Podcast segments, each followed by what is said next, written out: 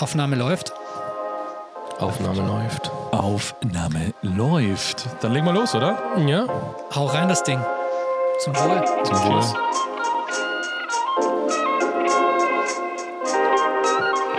Oh, herrlich, die Musik.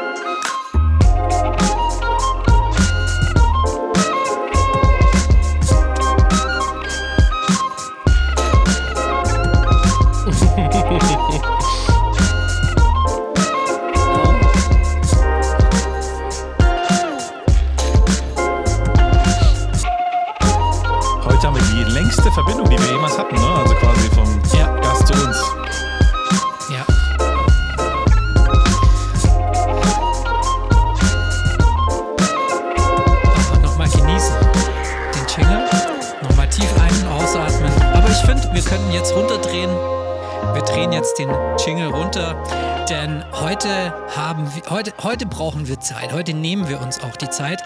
Herzlich willkommen zu Die Simulanten, euer cruiselevel.de Podcast für Flugsimulation, Episode 47. Mein Name ist Julius. Ich heiße euch ganz herzlich willkommen an den an den Empfangsgeräten oder wie man heutzutage sagt. Und heute möchte ich gar nicht lang rumfackeln oder gar gar nicht lang rummachen am Anfang, denn wir haben heute einen ganz besonderen Gast, mit dem wir heute mal endlich die Welten des Microsoft Flight Simulator verlassen werden und mal heute in eine ganz neue Welt einsteigen, auf die ich mich, auf die wir schon alle uns freuen, weil es knistert schon in der Luft. Ja, es geht um X-Plane 12, aber bevor ich ihn jetzt mit einem sehr, sehr, mit einer sehr langen Introduction vorstelle, möchte ich natürlich sagen, hallo lieber Tommy Hallo und guten Abend. und hallo lieber Raffi. Hallöchen, liebe die Simulanten-Fans und cruiselevel.de Freunde. Oh, cool. Oh, nice. Also,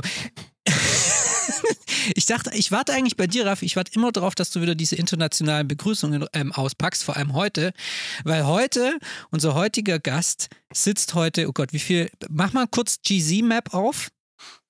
Und schau mal kurz nach der Distanz zwischen mir und ihm. Das kannst du ja, nehmen wir den ICAO-Code von seinem Flughafen und nehmen wir Pattonville. Pattonville. Genau, Pattonville. Pattonville. Pattonville. Genau, und dann schauen wir mal, und genau, und dann, ist, äh, genau so arbeiten wir uns jetzt, bevor, bevor wir hier Name-Dropping machen, so arbeiten wir uns jetzt an ihn hin. Also, wie viele Meilen von mir ist er denn entfernt im Moment? Es, hier Google, der Chef, noch selbst. Achtung, Ich hab's gleich. Ta, ta, ta. gcmap.com, das muss schneller Ja, gehen. Das ist so eine alte, primitive wir Seite, haben die lädt nicht insgesamt lang. 4342 Meilen. 4342 nautische Meilen von mir sitzt er entfernt. Er ist eine, er gehört wirklich zum Stammteam von X-Plane 12, das kann man mittlerweile sagen. Er ist auch dahingehend schon eine kleine Prominenz vielleicht, ja, denn immer wieder taucht er in Videos auf und äh, erklärt hier und da mal ein paar Features und neue, neue Dinge, die am X, im X-Plane stattfinden, im X-Plane 10, 11 und jetzt auch 12. Er wurde irgendwann von Austin Meyer selbst na, in die Vereinigten Staaten äh, geholt, weil es hieß so, wir brauchen dich hier in den USA, damit du diesen Simulator noch besser machen kannst. Er macht das sehr erfolgreich und ich heiße jetzt hier ganz herzlich willkommen bei uns, bei den Simulanten, den Philipp Ringler. Grüß dich. Hallo, guten Tag. Freut mich hier Hallo. zu sein. Ja, freut uns auch mega, dass du hier bist. Ich meine, wir haben uns ja vor ein paar Wochen schon persönlich gesehen auf der Aero. Und äh, dank des Internets äh, ist es jetzt hier, als ob wir wieder zusammen in einem Raum sitzen würden. Philipp, schön, dass wir dich da haben. Wir haben natürlich heute einen riesen Fragenkatalog dabei. Und, oder wir, haben, wir wollen eine Menge wissen. Wir wollen natürlich viel wissen über X-Plane 12. Aber die erste Frage, das sage ich auch jedem Gast, ist immer, Erzähl mal ein bisschen was zu dir selber und zwar wie, also ich habe schon ja so ein bisschen gesagt, du hast ja deine Reise in X-Plane irgendwann, also bist du im X-Plane-Team gekommen. Wie ist so dein Weg in die Flugsimulation? Also wie lief der und ähm, was ist so deine Flusi-Karriere bis jetzt? Oh, die, die reicht ganz weit zurück und die fängt an mit FS4 tatsächlich. Okay. Also FS4 war der erste Flugsimulator, den hat mein großer Bruder angeschleppt auf einem äh, 386er Compact-PC, so, so, so, so eine flache graue Kiste mit sage und schreibe 13 MB RAM, kann ich mich dran erinnern, hatte genau 13 MB. Warum 13 und nicht 16 MB? Weiß ich nicht. Wahrscheinlich, weil die RAM-Module irgendwo zusammengeschnorrt waren, deshalb waren es nur 13 und nicht 16. Und Pro, äh, pro MB ein Riegel. irgendwie sowas, ja. Und, und dann hatte er zwei ich, wahrscheinlich raubkopierte dreieinhalb Zoll Floppy-Disketten und da war halt FS4 drauf. Und, und ähm, dann hatte ich dann irgendwann, äh, und damit habe ich halt irgendwie rumgedaddelt. Und das war auch eine englische Version. Und ich war keine Ahnung, sieben oder acht Jahre alt. Ich konnte also auch die Menüs nicht verstehen, weil ich ja kein Englisch konnte. Und habe dann irgendwie mit Tastendrücken mich so da durch die Menüs gehangelt, bis ich dann irgendwie verstanden habe, oh, hier wechselt man irgendwie den Ort und hier wechselt man irgendwie das Flugzeug und, und irgendwie, keine Ahnung, F4 ist Vollschub, ist glaube ich heute immer noch so, ne? F4 ist Ja, immer noch ist immer noch Vollschub, so, ja. war, war im. Flugsimulator 4 also auch schon so und ähm, und ja, und damit, damit hat das angefangen. Und irgendwie, das war so das erste und einzige, einzige Spiel, was es auf diesem, diesem 386er Rechner gab, weil wir hatten den sehr spät. Also damals war eigentlich schon Windows 95 angesagt. Also, also Mhm. wer, wer irgendwie ein bisschen, bisschen äh, cooler war, hatte schon, hatte damals schon Windows 95. Und, und ich habe halt noch auf, auf DOS 5 irgendwas rumgemacht. Ähm, wobei ich aber dazu sagen muss, wenn man mit DOS angefangen hat, schreckt einen nichts mehr. Ja? So Kommandozeile, Kommandos eingeben mit äh, CD nach dort und dir von das und dann irgendwie Copycon das da. Das schreckt einen dann nicht mehr. Ja? Äh, während, hingegen die, während hingegen die Leute, die mit Windows 95 groß geworden sind, ja, die schrecken vor der Kommandozeile vielleicht ein bisschen mehr zurück. Ähm, und, und dann habe ich also irgendwann, ja, und, und das war halt, das war halt nicht mein PC, das war der Familien-PC. Der stand bei meinem Vater im Arbeitszimmer und, und natürlich, äh, mein, äh, mein Vater hat den benutzt, meine Mutter hat den benutzt und, und ich musste dann halt fragen, ob ich dann da dran durfte, ob der PC frei war. Und, ähm, und dann habe ich dann, äh, ja, da FS4 drauf gespielt. Und äh, irgendwann haben meine Eltern dann gesehen, dass das irgendwie was ist, was mich fasziniert und was halt nicht nur irgendwie so eine Woche, was nicht so, so ein Spielzeug war, was man eine Woche benutzt und dann ist es wieder uninteressant, ja. Weil, weil Flugsimulator kann man ja nicht durchspielen, ja. Da ist ja kein Level, du machst erst Level 1, dann Level 2, dann Level 3 und dann kommt irgendwann der Endgegner, ja. Und wenn du den, den platt gemacht hast, dann hast du das Ding durchgespielt, ja. Und das gibt's ja, beim Flugsimulator nicht. Der Flugsimulator ist ja nie durchgespielt, ja. Und und deswegen, weil meine Eltern das erkannt haben, ähm, haben sie sich dann irgendwann erbarmt, mir dann irgendwie einen, einen Rechner zu, zu kaufen, der dann irgendwie Windows 95 abkonnte. Und, und da, der hatte dann auch schon ein CD-ROM-Laufwerk, also richtig so 700 Megabyte, 700 Megabyte auf Ja. so einer Silberscheibe. Und dann hatte ich FS 5.1. Dann hatte ich, genau, da hatte ich Flugsimulator 5, das, das hatte dann, der hatte dann auch schon mehr als 16 Farben, der hatte, glaube ich, 256 Farben. Und, äh, und dann, dann gab es irgendwie kein Halten mehr. Äh, dann gab es 98, habe ich lustigerweise übersprungen. Also 98 war so der Flugsimulator, das war der erste Flugsimulator, der, der so aussah, wie, wie, wie was wir heute kennen. Der so, der so Klötzchen, Ja. Wolken hatte. Der erste, wo man denkt, ah, Wolken sind 3D, weil der hat so Würfel, der hat so Würfel aneinander gesetzt Mhm. ja, ja, ja, für Wolken. Äh, FS 98 habe ich übersprungen, weil ich keinen PC hatte, der stark genug dafür war. Und, ähm, und habe dann tatsächlich mit FS 2000 weitergemacht. Und 2000, das war so das erste Mal, wo ich so mitgekriegt habe, es gibt so drumherum noch mehr. Also es gibt irgendwie so FS 2000, aber dann gibt es Mhm. auch noch Sachen, die man dazu installieren kann. Da habe ich dann, ähm, da habe ich dann meine erste, allererste richtige Hardware äh, zu Weihnachten für bekommen. Das waren das äh, CH Yoke und die CH Pedale. Und die Original CH Pedale, die stehen da oben noch auf dem Schrank. Ja, wenn ihr da mal hinter mich guckt, Krass. da oben auf dem Schrank, das sind original meine CH Pedale von 2001. Die sind jetzt also über 20 Jahre, die funktionieren noch. Geil. Die funktionieren immer Stark. noch. Ja, ja, klar, die die sind sind über unkaputtbar. 20 Ich Jahre die alt, die, ja, sind ja. die funktionieren immer noch. Die sind nicht sonderlich präzise, die sind nicht sonderlich schick, die haben nicht sonderlich viel Kraft, aber die sind über 20 Jahre alt und funktionieren immer noch. Das, das, Ja. das CH Yoke, das von vor 20 Jahren, das habe ich glaube ich nicht mehr. Ich weiß nicht, was ich. Ach, das habe ich, ha, doch, das habe ich auf Ebay vertickt, als mir, als mir der Nick Schräger, sagt euch der Name noch was? Natürlich, Nick oh Schräger, mein Gott, jetzt Meatwater, sind- Meatwater, Meatwater Ja, aus dem WCM-Forum. Meatwater aus dem WCM-Forum hat mir damals sein, sein Zytec-Yoke vertickt und ich habe mein CH-Yoke auf Ebay weiter vertickt. Mhm. So, und dieses Zytec-Yoke vom Nick Schräger, vom, vom Meatwater, das habe ich 2019, als ich komplett in die USA ausgewandert bin, am Flusi-Stammtisch Frankfurt. Den gibt es immer noch. Flusi-Stammtisch Frankfurt, mein. Liebe den, Grüße. Genau, den gab's, den hat, der hat auch durch die Pandemie überlebt, weil wir den in der Pandemie einfach online auf Zoom stattfinden haben lassen. Und mittlerweile kann ich da nicht mehr teilnehmen, weil mittlerweile treffen die sich halt wieder in der Kneipe statt auf Zoom. Deswegen bin ich da jetzt irgendwie ausgeschlossen mhm. vom Stammtisch. So, und an diesem Flusi-Stammtisch, am letzten Stammtisch, wo ich physikalisch da war, bevor ich ausgewandert bin, habe ich mein, habe ich mein Cytec-Yoke dann noch einem, einem jungen Flusi-Stammtisch-Mitglied äh, gegen einen, keine Ahnung, äh, irgendwie Bier. gegen einen Schnitzel und ein Bier und Slivovitz Tickets äh, abgegeben. Okay, also du bist ja jetzt gerade wunderbar in die alte, gute, alte, ich, ich nenne es jetzt mal die Gründerzeit der Flugsimulation ja. eingestiegen. Es war damals, du hast es schon angesprochen, Windows 95 kam in die heimischen Wohnzimmer und Arbeitszimmer und dadurch wurde der PC nicht mehr so wirklich, also er wurde auch zu einem Spiel-PC also benutzt und damit kam das Thema Flugsimulation und die Community, also es waren ja damals so wirklich, wo es dann in die große Breite reinging.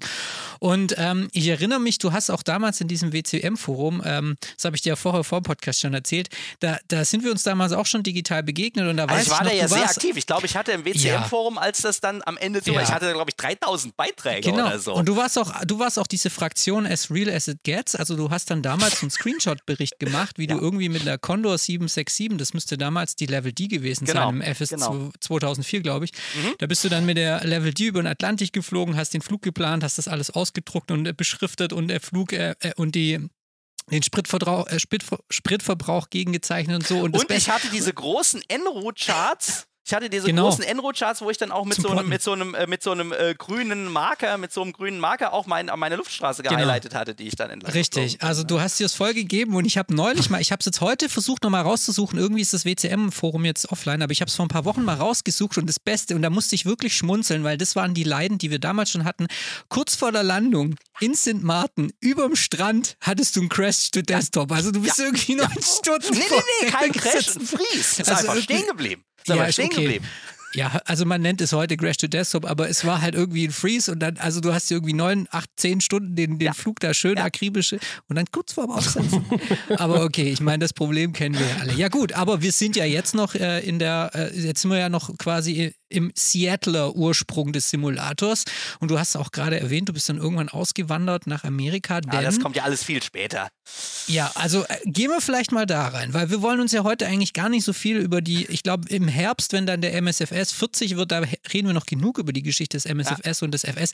Wir wollen natürlich wissen, wie war so dein Weg in den X-Plane rein? Äh, Oder ins Team. Ja, ja uh, das ist, ähm, ja, das ist eigentlich eine, auch, eine Geschichte, die, die, mehr so aus der Not heraus geboren wurde, weil ich habe ja dann, äh, ich habe ja dann irgendwann angefangen, MSI zu studieren und wenn man dann mit so Informatikstudenten zusammensitzt, da kann man keinen Windows-PC benutzen. Also das, das geht nicht. Man kann als Informatiker keinen Windows-PC betreiben. Man braucht irgendwie, man muss sich irgendwie seinen Linux-Kernel selbst kompilieren, sonst ist man kein richtiger Informatiker. Das geht nicht. Ja, und äh, ähm, und, ähm, und dann äh, hatte ich also, hatte ich also so, so eine Dell-Gurke, so ein, so ein Notebook und da lief dann irgendwie, äh, was, was hatte ich denn drauf? Nee, Ubuntu war für Weicheier. Was habe ich denn damals benutzt? Äh, ich weiß es gar nicht mehr. Äh, Nee, war auch kein SUSE. Also irgendeine Linux-Distribution, die es heute wahrscheinlich gar nicht mehr gibt, keine Ahnung. Und, äh, und, und, und dann sitze ich also da in, in, in, in, in meiner Bude und ich habe äh, irgendwie natürlich dann, keine Ahnung, Informatik, Testate, Hausaufgaben gemacht und ja, und Linux-Rechner, alles super. Aber dann, aber dann will man ja auch irgendwie fliegen, ja, dann will man ja auch irgendwie simulieren. Und, ähm, und die einzige, die, die einzige Software, die es halt irgendwie gab, die auch auf Linux äh, tat, äh, war X-Plane. Und das war zu dem Zeitpunkt X-Plane 8, genau, als ich, als ich angefangen habe, war es X-Plane 8.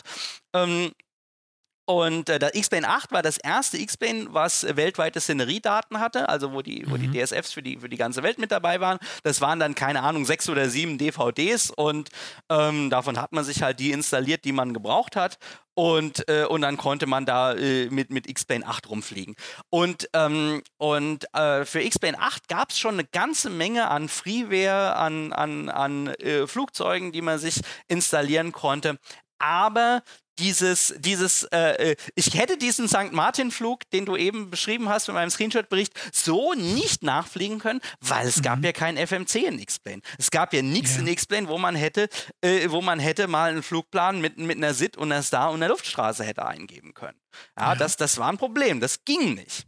So, und dann hat mich ein äh, Kollege am Flusi-Stammtisch, ein, ein Bekannter am Flusi-Stammtisch in, in, in, in äh, Gräfenhausen, irgendwann angesprochen und der war auch so einer, der X-Plane benutzt hat, weil der hat einen Mac benutzt. Der hatte einen, der hatte damals so, so eine Käsereibe, so einen, so, so, so einen fetten G4 äh, Mac mhm. Pro, noch, ja. noch Power-PC, mhm. ja, also doch bevor Intel, ja, so richtig so Power-PC-Prozessor und wenn das Ding auf, auf eine Drehzahl kam, hat er gelüftet, als, als hätte es auch einen Helikopter mit abheben lassen können. So, und jedenfalls, der, der, der konnte also auch kein Windows benutzen, der konnte also auch kein äh, FSX benutzen, sondern der hatte auch X-Plane. Insofern, der war in einer ähnlichen Leidensgruppe und der war ähm, Mr. EDDF Tower auf Watzim. Der hatte zu seinen besten Zeiten irgendwie, keine Ahnung, 1000 Stunden als, als Watzim-Controller auf nur Frankfurt. Der hat nichts anderes gemacht. Der hat nie irgendwas, er hat immer nur Frankfurt Tower gemacht. Und, ähm, und wollte dann halt auch mal fliegen statt immer nur Controllen und hatte genau das gleiche Problem. Er, er hat ja die Leute auf Watzim äh, geklärt, die so und so sind Sit, keine Ahnung, was weiß was, was ich, was 2006 mhm. irgendwie die aktuellen Sitze in Frankfurt waren, ja, äh, geklärt. Und das wollte er mit X-Plane halt auch gerne abfliegen. Aber ging ja nicht. Wir hatten ja keinen FMC. Ja. Wir hatten ja nichts damals. So.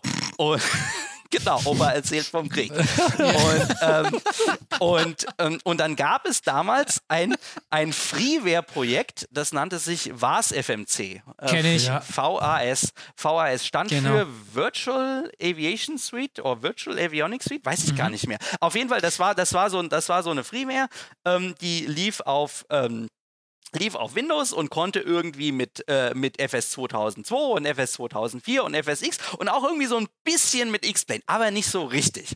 Und dann haben der Jörg und ich, also Jörg war der, der, der Mann auf Mac, äh, und ich uns gesagt, also das kann doch nicht so schwer sein, weil er war eben auch Informatiker, äh, und haben gesagt, das kann doch nicht so schwer sein, das jetzt mal richtig gescheit an X-Plane anzubinden und wenn wir gerade dabei sind, dann portieren wir das auch gerade auf Mac und wenn wir es auf Mac haben, dann haben wir es auch schon so gut wie auf Linux. Das, das, so, famous last words das kann so schwer ja nicht sein.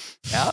So schwer kann das doch nicht sein. Und irgendwie ein Jahr später wir es dann am Laufen.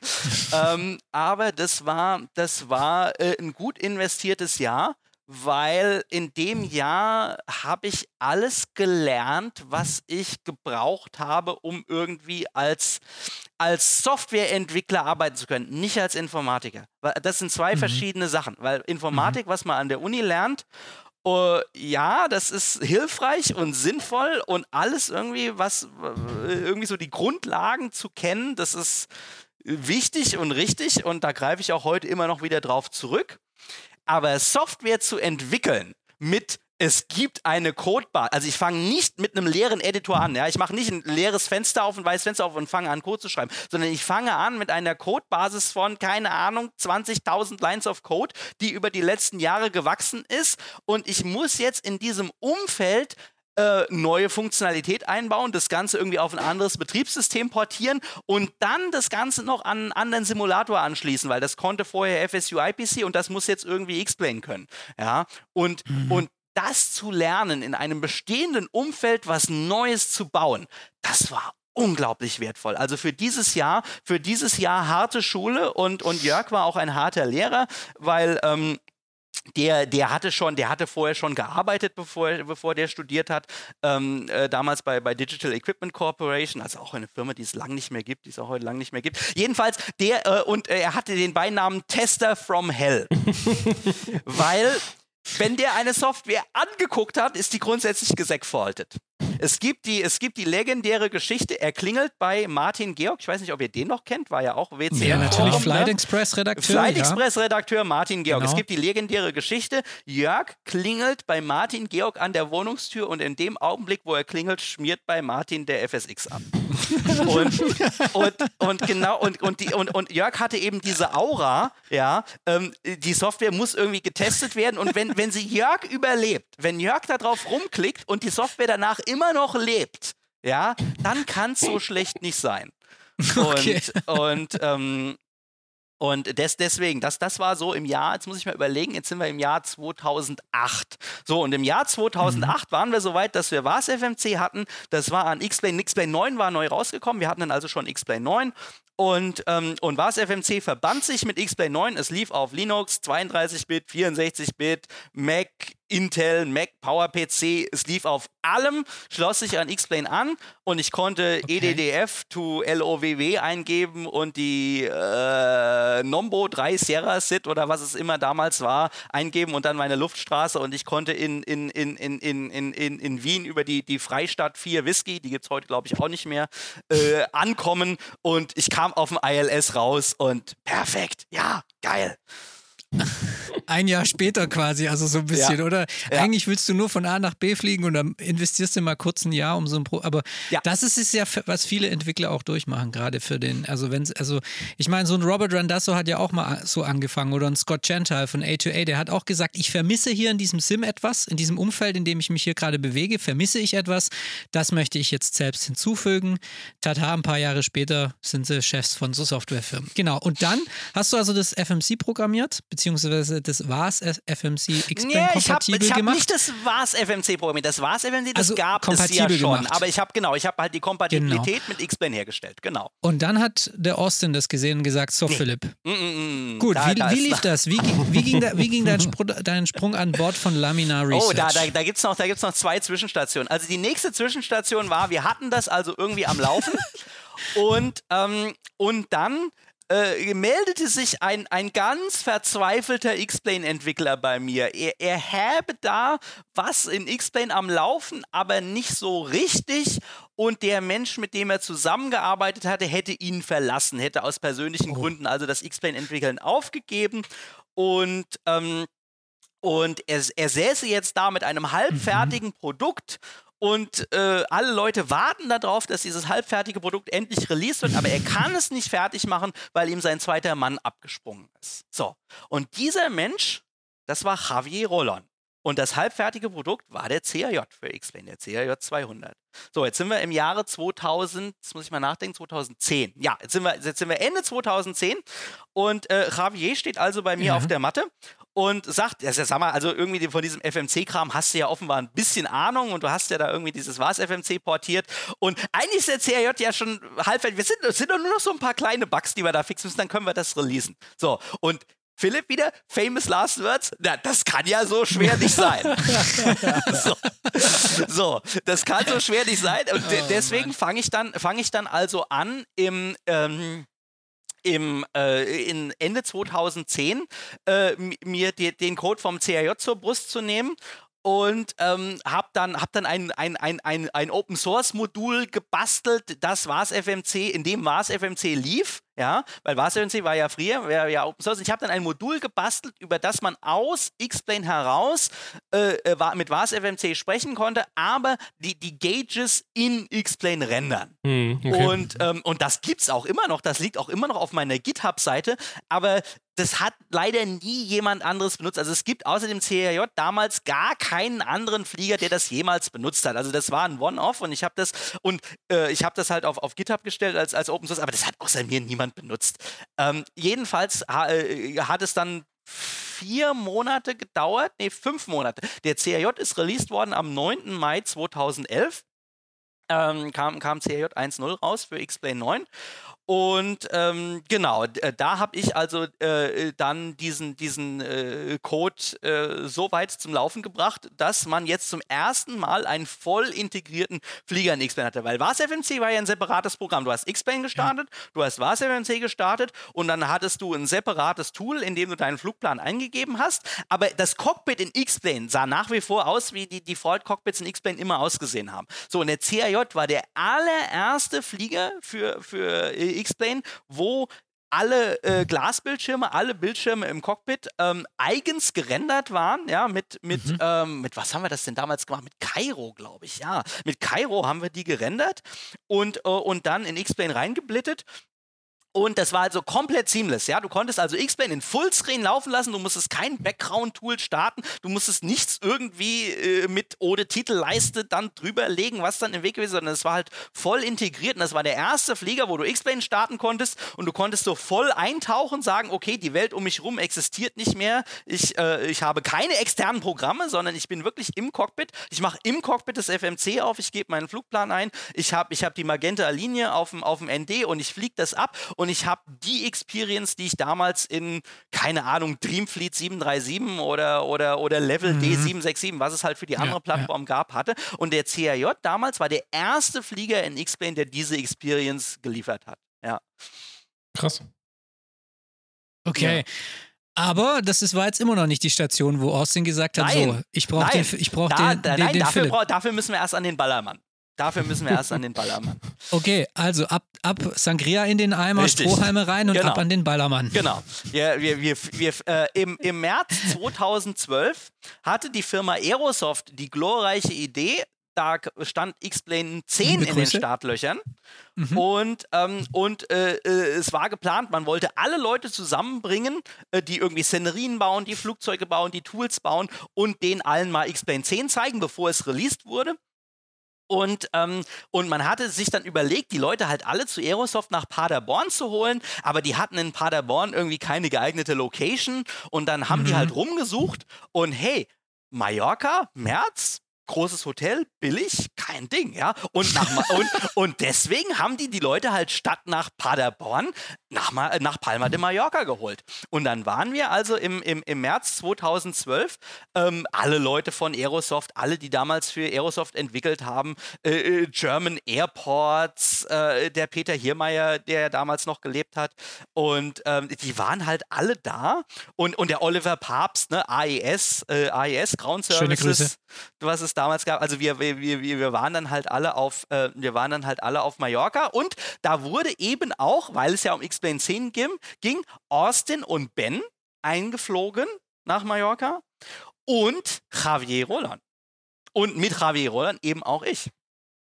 Okay. Und, des, so, und, der, und deshalb haben wir im März 2012, weil wir schon eine äh, ne Early Developer Alpha von X-Plane 10 hatten, ja, weil, weil, weil Javi ja einen guten Draht zu, zu Lamina hatte, weil der ja auch die Default-Fliege für X-Plane 10 damals gebaut hat, hatten wir schon eine X-Plane 10 Alpha und ha- haben deshalb den CRJ in X-Plane 10 auch schon am Laufen gehabt und dann haben wir da äh, auf, auf Palma de Mallorca haben wir Vorträge gehalten, wie man Flugzeuge in X-Plane 10 baut und wie man das alles so macht.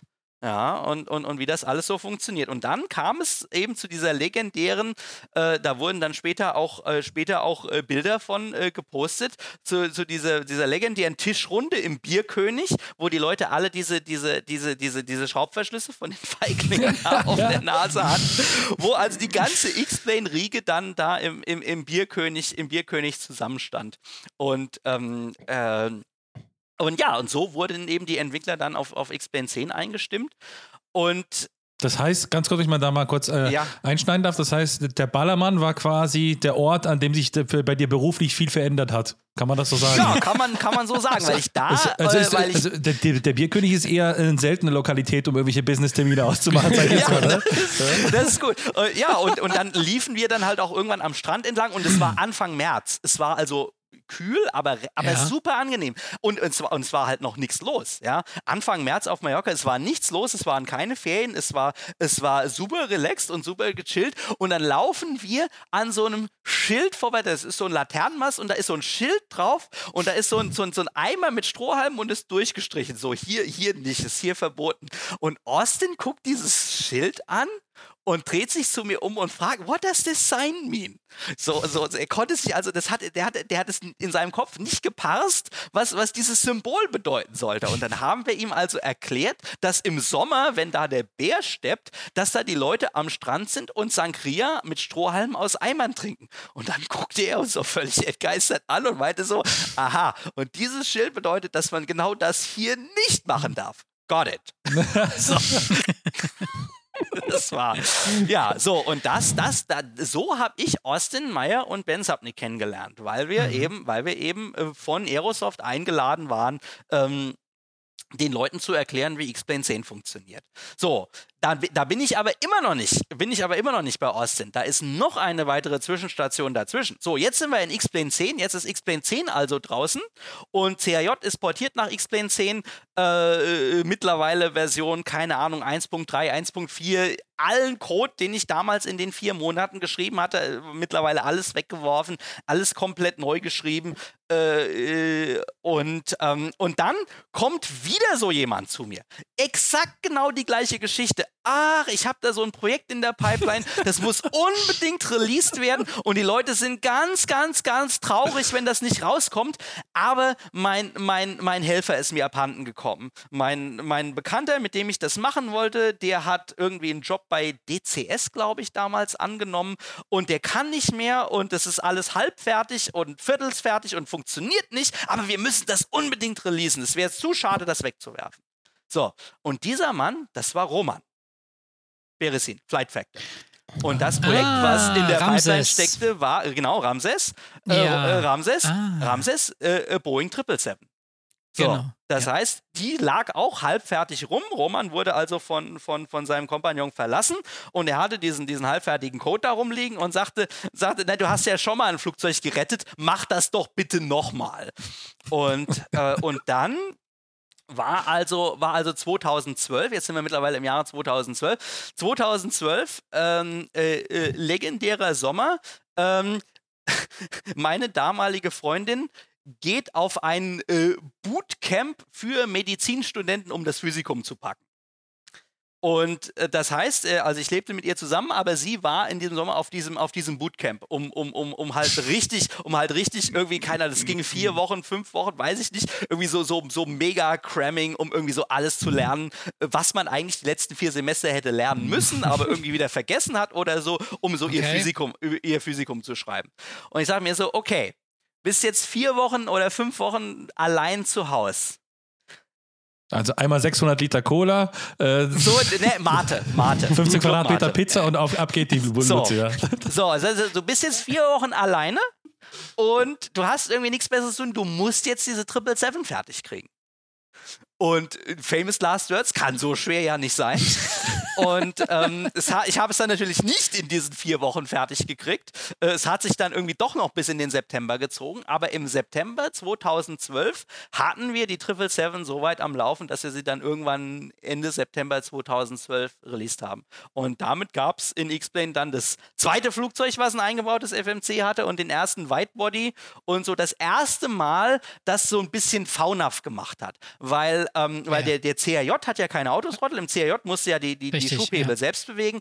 Äh, der CRJ hat kein, hat kein Kleinprofil, kein Descent-Profil. Äh, der CRJ fliegt ja nur eine Linie ab und wie du dann am Ende da des descendest und, und auf, deinen, auf deinen Platz kommst, das musst du als Pilot selbst machen. So, und, die- und die 777 war so der erste Flieger, der so ein, so ein, so ein ja, relativ krudes VNAV hatte. Also das war nicht wirklich intelligent und nicht wirklich gut, aber hey, es hat funktioniert, solange man nicht zu viel am Flugplan rumgespielt hat. So wie bei PMDG heute. Ja, das, das weiß ich nicht. Also, Nein, böse Anmerkung an dieser Stelle. Nein, muss sein. Ist eine kleine Spitze, aber. Okay, egal. okay, gut. Das, okay. das, das, das, das will ich nicht beurteilen, das kann ich nicht beurteilen. Also Ja, ich ja. weiß, ich weiß, wo die, ich weiß, wo die Schwächen von meiner ersten äh, VNAV-Implementierung liegen. Ja. Und solange man nicht so viel im Flugplan rumeditiert hat, ging das auch irgendwie. so, also jedenfalls, die 777 war der erste Flieger in X-Plane, der dann Mhm. das konnte. Und ähm, und, und dann kam also tatsächlich die, da kam also das zweite total, total äh, längst aufgegebene Projekt und äh, aus der Phoenix, aus der Asche auferstandene Projekt dann, dann nach X-Plane. Und das war, ja, das war Ramses. Damals hieß das noch nicht Flight Factor. Äh, damals nannten, das war so klasse, wir waren dann 2012 in Lelystad auf dem FS-Weekend. Und wir brauchten ein, ein Poster, weil wir, wir, wir, hatten einen kleinen, wir hatten einen Tisch und wir, wir hatten echt, wir hatten einen Tisch auf dem FS Weekend, wo wir selbst gebrannte CDs mit der 777 verkauft haben. Ja, das, das war unser Stand. Wir haben, wir, haben, wir haben die halt auf CD gebrannt und, und, und da verkauft. Und wir brauchten irgendwie ein Poster hinter uns aufzustellen ähm, am, am, am, Stand. Und wir hatten irgendwie kein und und äh, und äh, äh, und wir hatten irgendwie keinen keinen Namen. Und äh, und Ramses, das war das war halt Romans Forumname. Aber das das war das war irgendwie ja das das war halt sein Forum-Pseudonym. Aber das war irgendwie als Produktname irgendwie nicht gut. Und, ähm, und, und, und was hatten wir dann? Wie, wie hieß es? Denkst du, denkst du, ich würde mich noch dran erinnern? Das Poster steht bestimmt noch bei meinen Eltern irgendwo im Keller. Das war so, ein- so ein Roll-Up. Das, das liegt bestimmt irgendwo noch bei meinen Eltern im Keller. Aber das war irgendwas mit ähm, Aviation Design Bureau. Äh, was, was, äh, und das klang irgendwie, äh, dann kam Nikolas von, von, von X-Plane Org zu und sagte, ah, nee, ihr könnt das nicht Avi sowas Aviation Design Bureau nennen, das klingt so kommunistisch, das klingt so, das klingt so irgendwie, das ist sowas übersetzt, das ist so ein sowjetischer Name und dann übersetzt, ja. Und, und, äh, und aus dem Grund, weil Nikolas dieser Name nicht gefallen hat, äh, wurde es dann umbenannt in Flight Factor, ja. Danke, Nikolas, an dieser Stelle. Das ist ein bisschen griffiger, ja.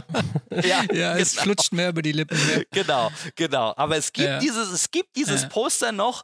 Äh, Ramses Aviation, was war was dann? Keine Ahnung. Es, äh, weiß ich, dieser, dieser Name existierte ganz kurz für, für, für einen Monat in, in Lelystad und, und dann hatten wir, dann hatten wir eine, eine, eine Triple Seven. Und dann war natürlich das nächste Projekt in der Pipeline, was darum lag, war die 57, 757 V1. Und dann habe ich mich also äh, äh, Anfang 2013 dran gesetzt, ähm, äh, die, äh, den ganzen Kram, den ich für die 777 geschrieben hatte, dann so anzupassen, dass man den in der 57 verwenden kann. Und das war dann der erste Flieger, der dann wirklich zwei unabhängige FMCs hat. Also früher hat man das halt, man hat die Bildschirme einmal gemacht und dann hat man die auf die Co-Pilotenseite einfach nochmal hingemalt, ja. Und die 57 war der erste Flieger, wo ich hingegangen bin und gesagt habe, okay, wir machen jetzt jeden Bildschirm einzeln, wir machen jeden HSI-Selektor doppelt, wir machen das FMC doppelt ähm, und, und man kann wirklich auf der Co-Pilotenseite alles selbst separat einstellen. Es ist nicht mehr einfach eine Kopie von der Pilotenseite. Und dann konntest du halt so Sachen machen, wie du konntest rechts den Fahrtmesser ausfallen lassen, dann war der rechts eingefroren, aber dann konntest du den Source-Selektor umschalten und dann hat er nur den Fahrtmesser von der linken Seite dann nach rechts rüber gebeamt und dann konntest du rechts den Fahrtmesser wieder haben und dann kam dann auch dieses kleine Fenster, dass irgendwie die Sourcen jetzt beide auf einem Single Source sind und so weiter. Also die, also die, die, die 5.7 war so das erste Flugzeug, ähm, wo ähm, wo man richtig äh, äh, Verfahren abspulen konnte, wo man in echt auch zwei Leute für gebraucht hätte, weil, äh, äh, weil, weil wirklich dann die, die Sachen für Pilot und, und, und Co-Pilot unabhängig waren. Ja. So, und Okay. in dieser Zeit, in dieser Zeit, äh, Anfang Jetzt wird's spannend, 2013, Anfang 2013 erreicht mich dann eine Mail von, von Ben Sapnik, der mich ja kannte von letztes Jahr auf dem Ja. Bierkönig, weil mit dem hatte ich ja kleinen Feigling getrunken im Bierkönig. Und zwei Eimer aus Angria. Ja, nee, war ja verboten. da Stimmt, war ja ja. das Schild mit dem durchgestrichenen Eimer. Das ging ja nicht. So, und, äh, und der sagte dann, naja, also irgendwie so, was diesen ganzen Navigationskram angeht, hast du ja offenbar ein bisschen Ahnung. Wir müssen mal dieses GPS in X-Plane anlaufen bringen. Also damals hatte, hatte X-Plane 10, hatte dieses, dieses, dieses in Anführungszeichen Garmin 430, da konntest du Ja. genau eines, aber du konntest einen Punkt eingeben oder einen Airport eingeben. Und das war's. Ja, nicht, Ja, okay. nicht sonst. Und, und, ähm, und, äh, und die Ansage war, äh, ja, kannst du uns nicht irgendwie dieses GPS mal ans Laufen bringen? Und dann habe ich wieder gesagt, äh, das kann ja nicht so schwer nicht sein, das mache ich doch glatt. Und ähm, und dann bin ich also 2013, aber ich habe dann Bedingungen gestellt. Ich habe dann hart verhandelt. Ich habe gesagt, ja, das mache ich. Aber dann will ich auch, äh, dann will ich aber auch bei Austin fliegen lernen. Also dann will ich auch zu Austin in die USA kommen und dann will ich auch meinen Privatpilotenschein machen. Und, ähm, und dann äh, war also die Ansage, äh, Austin so, ja, überhaupt kein Problem, kommst du zu mir, wohnst du bei mir, kein Ding, Haus ist groß genug, Fluglehrer besorge ich dir und äh, ich kenne, der, kennt- der kennt ja da alle in, in, in seiner Stadt und in seiner Szene, äh, äh, sagt er, ja, ich finde dir da einen Fluglehrer und dann machst du da PPL und dann, ähm, und, und, ähm, ja, und, und dann machen wir das. So, und dann bin ich also irgendwann Anfang, das muss so Mai, Juni 2013 muss das gewesen sein, ähm, äh, zum ersten Mal Philipp alleine in den USA aufgeschlagen. Und, ähm, und äh, äh, und äh, habe dann wirklich äh, äh, drei Monate bei, bei Austin im Gästezimmer gelebt. Und, ähm, Geil. und äh, das, äh, cool. das, das, ähm, das äh, Garmin 430, 530 für X-Plane 10 äh, geschrieben, auf Basis der 5.7. Also das 5.7 FMC hat praktisch ein, ein zweites Leben bekommen. Äh, der ganze Code vom 5.7 FMC halt minus VNAV ist, ist, ist im Garmin 430, 530 drin. Ähm, und, ähm, und dann lief ich in das, in das Problem mit, äh, mit, mit meinem Nachnamen und dem Umlaut. So, jetzt ist es so, wenn man als Nicht-Amerikaner in den USA äh, Pilotenausbildung machen will, dann muss man Ja. einen Background-Check durchlaufen, um so sicherzustellen, dass man irgendwie kein Terrorist ist und nicht irgendwie mit den Flugzeugen irgendwie was Böses anstellen will. Ähm, so, und da, zu dem Zweck, da gibt es, gibt es eine Webseite, da meldet man sich an und da lädt man seinen Pass hoch und da sagt man hier, ich bin der so und so und ich habe da und da gelebt und ich habe da und da gearbeitet. Und dann äh, äh, gibt man irgendwie seine Fingerabdrücke ab und dann wird das irgendwie, keine Ahnung, an, an, das, an das geheime Register der NSA oder der CIA oder was auch immer geschickt. Und dann gucken die mal nach, ob der Philipp auch kein Terrorist ist. Ähm, und, ähm, und das kam irgendwie zurück. Sagt, ja, nee, wir können den Antrag nicht bearbeiten. Das, das geht nicht. Weil ihr Name auf dem Pass stimmt mit dem Namen in dem Formular nicht überein. Weil ich hieß ja Münzel mit Umlaut, Mhm. mit U. Jetzt sind auf meinem Pass, steht da M, U und zwei Pünktchen drüber. Man konnte Mhm. in das Formular, weil das ist ja ein amerikanisches Formular, mit das man über eine amerikanische Tastatur eingeben muss. Man kann da kein Ü eingeben, weil das ist ja ein Zei Zeichen kennen wir nicht. UTF-8, was ist das? Geht nicht, ja? Wir, wir akzeptieren nur ASCII. Es geht nur ASCII. Also du konntest da nur ASCII eingraben und deswegen habe ich also die korrekte Transliteration MUE eingegeben. Ah, So, und dann ja. kam natürlich der Antrag zurück, sagt, nee, das geht nicht, weil in ihrem Pass steht so ein U mit so zwei Punkten drüber und in ihrem Antrag steht UE. Das, das geht nicht zusammen, das kriegen wir nicht hin. Und dann habe ich da, äh, habe ich dann also mit denen diskutiert und irgendwann sagen sie, ja, ach, wissen Sie was, ähm, geben Sie sich einfach einen Künstlernamen, indem Sie das, die Punkte weglassen. Und deswegen ich, und deswegen hatte ich dann, äh, hatte ich dann Münzel im Pass und auf dem Antrag einen Alias, einen Künstlernamen Munzel. Was also weder Punkte noch E hatte. Und so ging das dann durch. Ach So, und während, und während wir auf diesen Antrag gewartet hatten, bis die es also geschafft hatten, mit dem UE und dem Ü und den Pünktchen klarzukommen, während dieser Zeit habe ich die 5-7 fertig gemacht. Weil ich war ja eigentlich in die USA gekommen, um fliegen zu lernen. Und ich saß ja schon in den Startlöchern. Ich hatte auch schon meine erste Stunde auf einer 172 geflogen.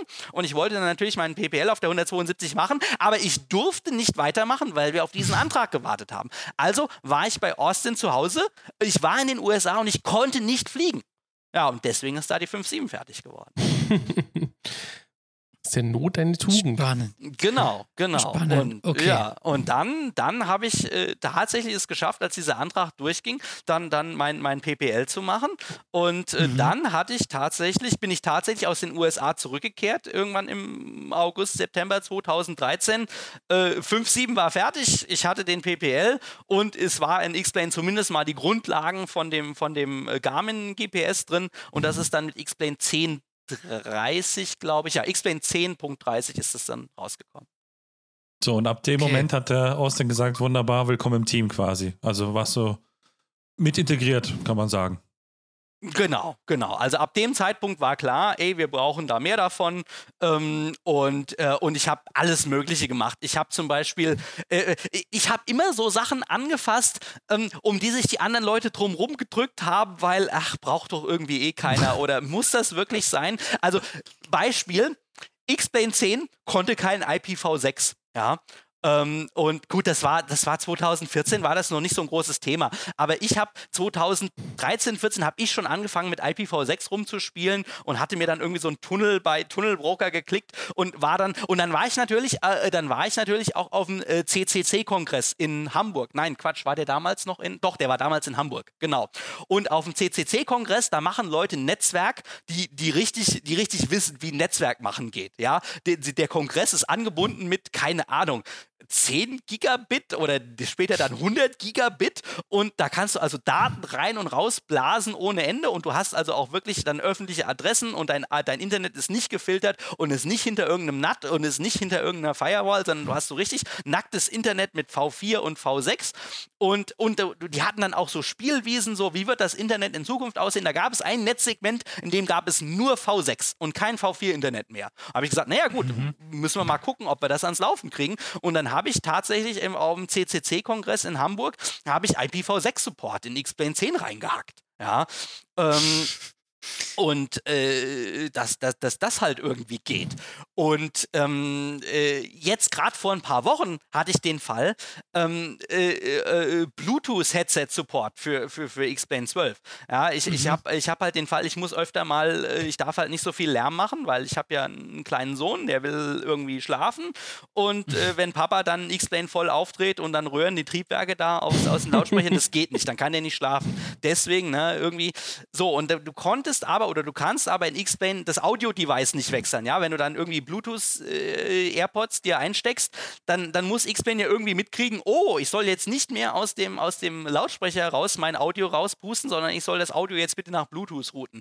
Und das habe ich auch letzte Woche aus einem Akt purer Verzweiflung, weil halt es mich genervt hat, dass meine AirPods halt das nicht konnten, ja, äh, habe ich aus einem Akt purer Verzweiflung halt in X-Plane 12 diesen, diesen, diesen, diesen Audio-Device-Support reingehackt, ja, dass, dass, dass man halt endlich mal den, den Audiokanal auswählen kann. Und, ähm, und Danke. Äh, äh, äh, ja, so und, und, und irgendwie Danke haben die, Sohn. ja genau genau genau bedank dich bei bedank dich bei meinem Sohn ähm, weil durch weil dadurch war halt der Leidensdruck da ja, Ja. Und, und, und irgendwie ist, den, ist, ist Ben wohl aufgefallen dass ähm, äh, nachdem ich also das GPS gemacht hatte dass ich dann einfach in den Bugtracker gegangen bin und gesagt habe äh, was liegt denn hier rum so so, so Bugs die seit sieben Jahren offen sind, ja, so, so, so, wo, wo Oh nie jemand, wo nie jemand sich, sie, nie jemand sich äh, irgendwie äh, gedacht hat, äh, kann man sich da mal drum kümmern. Und genauso die Sache äh, mit, mit, mit, dem, mit dem Audiokanal, ja, dass man irgendwie das Output-Device auswählen kann. Mhm. Da haben die Leute auch irgendwie seit Jahren nachgefragt, aber es braucht dann immer irgendwie Philipp, der dann genervt ist, dass das nicht geht und sagt, hey, so schwer kann das nicht sein. Hack, hack, hack, hack, hack, hack, hack. Und, und zwei Tage später läuft's dann. Ja, und, und, ähm, und ähm, seitdem habe ich halt immer äh, irgendwie in X-Plane immer was gemacht, äh, wo, was, was mich selbst genervt hat. Ja, also ich bin irgendein Flugzeug geflogen in der realen Welt und, und, und mir ist irgendwas aufgefallen. Ah, in dem Flugzeug funktioniert das so und so und dann mache ich zu Hause X-Plane an und das geht nicht, ja. Und dann, und dann sage ich, hey, das kann so schwer nicht sein und dann hacke ich das halt in X-Plane rein. Und so sind halt Features in X-Plane reingekommen, die, ähm, die, äh, ja, die jetzt vielleicht den meisten Leuten gar nicht so auffallen, ja. Aber zum Beispiel, dass du in der, dass du in der Baron äh, in, äh, einen, einen, einen, einen Kompasskompensator, einen, einen Slaving-Kompensator hast, den du entkoppeln kannst und dann äh, feinjustieren kannst von Hand und so. Äh, das war einfach, ich bin eine Muni geflogen, die dieses Instrument hatte und hatte dann verstanden, wie dieses Instrument funktioniert und äh, flog dann also die Baron in X-Plane und die Baron hatte dieses Instrument im 3D-Panel, also es war in 3D da, also der, derjenige, der das Modell gebaut hat, wusste, wie das aussieht. Aber der hat halt an diese, auf diese Schalter keine Funktionalität draufgelegt, weil er nicht wusste, was man damit machen sollte und weil X-Plane diese Funktionalität überhaupt nicht hatte. So, und weil ich jetzt diese Muni geflogen war und verstanden hatte, ah, so funktioniert das, habe ich mich halt hingesetzt und habe das gecodet und habe dann, hab dann dem 3D-Designer gesagt, du, schließ mal den, den Schalter an diese Dataref an und tada, jetzt funktioniert das. Cool. Also Okay. quasi, äh, ja, wie du schon gesagt hast, aus der Not immer mal wieder entwickelt, beziehungsweise weil einfach auch der Drive dazu war. Vielleicht hast du auch eine Gabe, was das angeht, ne? dass man, ich unterstelle ich dir jetzt einfach mal, ne? dass du sagst, äh, die harten Fälle, ja, ich meine, das ist ja, so wie ich das jetzt raushöre, auch durchaus mit äh, sehr in dem Deep Dive in den Code verbunden, ja, oder beziehungsweise einem Hardcore-Auseinandersetzen des Falles, ja, scheint dir auf jeden Fall zu liegen. Und man sieht auf jeden Fall, dass du dafür brennst, denn äh, jetzt machen wir mal einen Sprung nach vorne, ja. Ich erinnere mich nämlich, als wir uns in Aerosoft, in Aerosoft, genau, in, auf der Aero in Friedrichshafen getroffen haben, ja, da hast du uns das erklärt mit dem Schnee, ne? Also mit dem Schnee, wenn er gefallen ist und dann fällt, wenn die Sonne, dann, dann schmilzt er tatsächlich, dann wird die Bahn nass und so weiter, ja, so. Und mit was für einer Faszination du das damals erzählt hast, ja, quasi, also ich wollte unbedingt, dass es jetzt schneit, ja, so, also quasi auch in der echten Welt, damit ich das nachvollziehen kann, natürlich total unrealistisch, ja. Ähm, also scheinbar. Nee, das ist überhaupt nicht unrealistisch. Aero 2019, Aero 2019 war ich hingeflogen mit einer äh, 172 von dem Verein, in dem ich damals Mitglied war. Und es war strahlendes Wetter morgens. Und wir sind, äh, Aero war dann irgendwie zu Ende, äh, Samstagnachmittag oder Sonntagnachmittag. Und ähm, wir packen unsere Sachen in Flieger und heben ab. Und vor Stuttgart kommen wir in immer dichtere Wolken. Und ich so, oh, wir brauchen langsam mal ein IFA. Ich sehe irgendwie nichts mehr. Und dann sind wir also auf die, auf die Frequenz von, von, von Radar oder was auch immer. Und dann hören wir, wie vor Stuttgart alle Leute umdrehen. Alle Leute sagen, oh, Eis, Schnee und die drehen alle um. Und dann habe ich gesagt, ja, nee, das hat keinen Zweck. Also da fliegen wir jetzt nicht rein. Ich mache mir jetzt nicht ein IFA, ich, Pickup, um dann in wieder umzudrehen, weil ich dann ins Eis reinkomme. Und dann sind wir wieder zurückgeflogen und in Friedrichshafen wieder gelandet. Und dann hat das die im April, ja, hat das da wahnsinnig geschneit diese Nacht. Und ich bin so froh, dass wir da nicht durchgeflogen sind. Und dann sind wir am nächsten Morgen bei strahlendem Wetter gestartet und VFR nach Egelsbach zurückgeflogen und über eine verschneite Landschaft geflogen. Aero 2000, letzter Tag der Aero 2019 hat es geschneit und ich bin am nächsten Tag über Schnee heimgeflogen. Kann ja, so sind wir schwar, aber da muss halt aufpassen mit dem Wetter im April. Jeder April macht, was er will, das ist halt so. okay, super. Aber jetzt, wenn wir gerade bei Landungen und so sind, jetzt ja. sind wir natürlich, jetzt müssen wir natürlich, also wir müssen jetzt einsteigen in X-Plane 12, denn du ja. bist bei X, beim X-Plane-Team gelandet und jetzt bald landet auch X-Plane 12.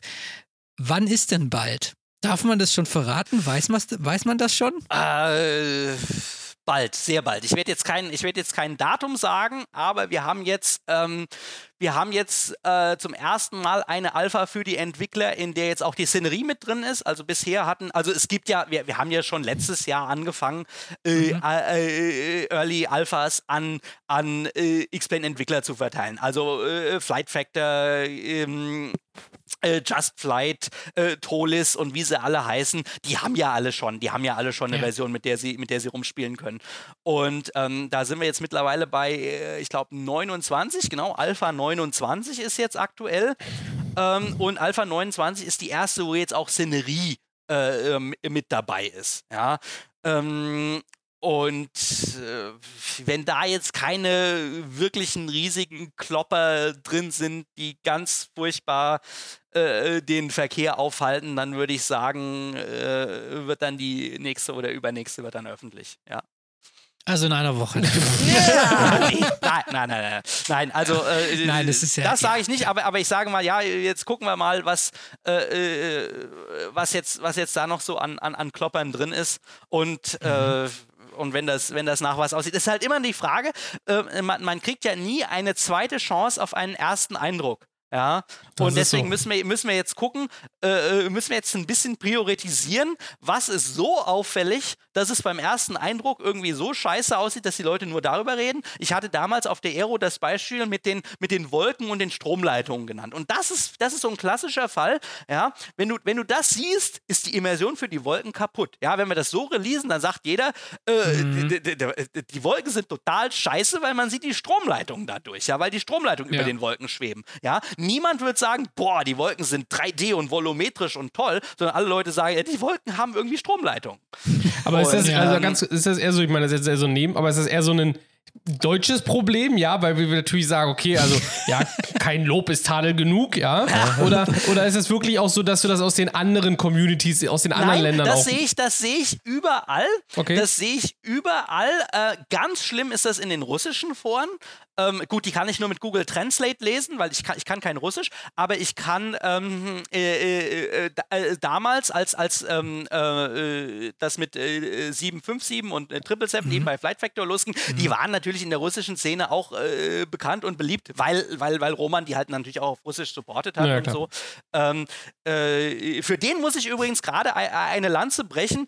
Der hat das Haus voll mit Familie, die, ähm, die er beherbergt, die aus der Ukraine geflüchtet sind. Okay. Oh. Also da oh, haben wir also auch ein bisschen, äh, bisschen äh, aktuellen Bezug hier. Ja, ähm, äh, dass, oh, mega. Ja, mhm. Äh, dass, äh, dass er also Familie unterbringt äh, bei sich. Gut, Roman hat ein großes Haus, aber er hat eben Familie, die, die die Ukraine verlassen hat oder verlassen musste und die sich da auf, über irgendwelche Routen da durchgeschlagen hat und die er also gerade bei sich aufgenommen hat.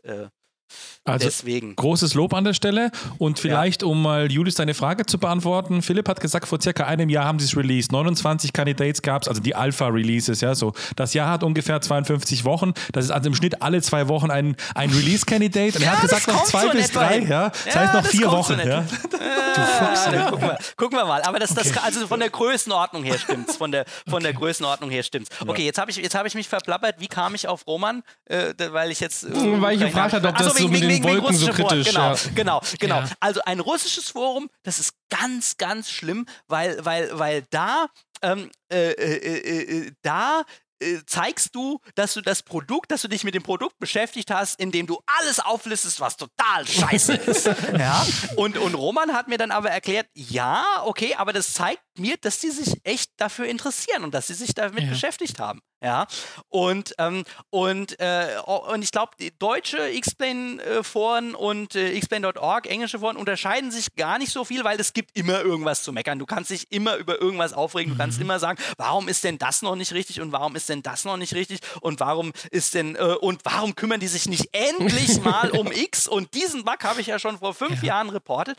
Und die einzige Community, die ich kenne, die einzige Community, die ich kenne, in der das total anders ist und ich weiß nicht, woran das liegt. Ich, kann, ich weiß nicht, woran das liegt. Das sind die Eisenbahnsimulanten.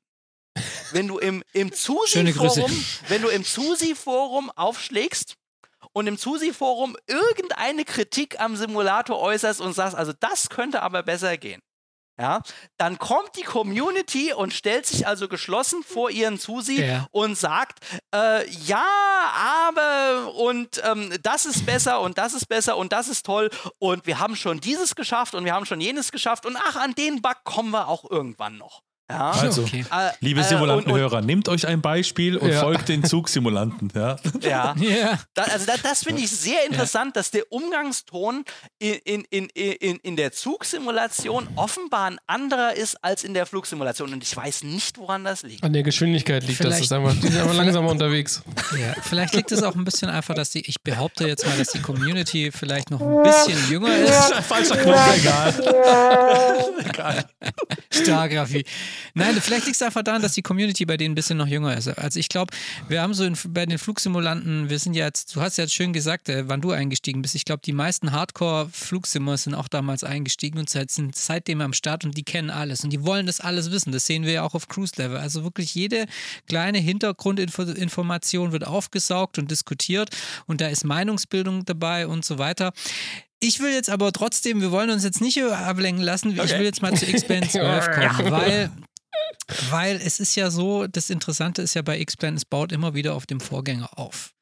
Und mich würde jetzt mal so interessieren bei der Entwicklung von X-Plan 12, ich denke, es wurde jetzt schon wirklich breit und offen kommuniziert, was uns erwartet. Ne? Also neues Wettersystem, die volumetrischen Wolken, dann die Sache mit dem schmelzenden Schnee, die wir ja auf der Aero kennen. Also das wussten wir ja alles. Mich würde jetzt mal interessieren, so Austin, Ben und du und ihr sitzt alle so zusammen, so aus eurer Entwicklerbrille. Ihr habt vor euch X-Plane 11 und sagt so, jetzt kommt eine neue Generation.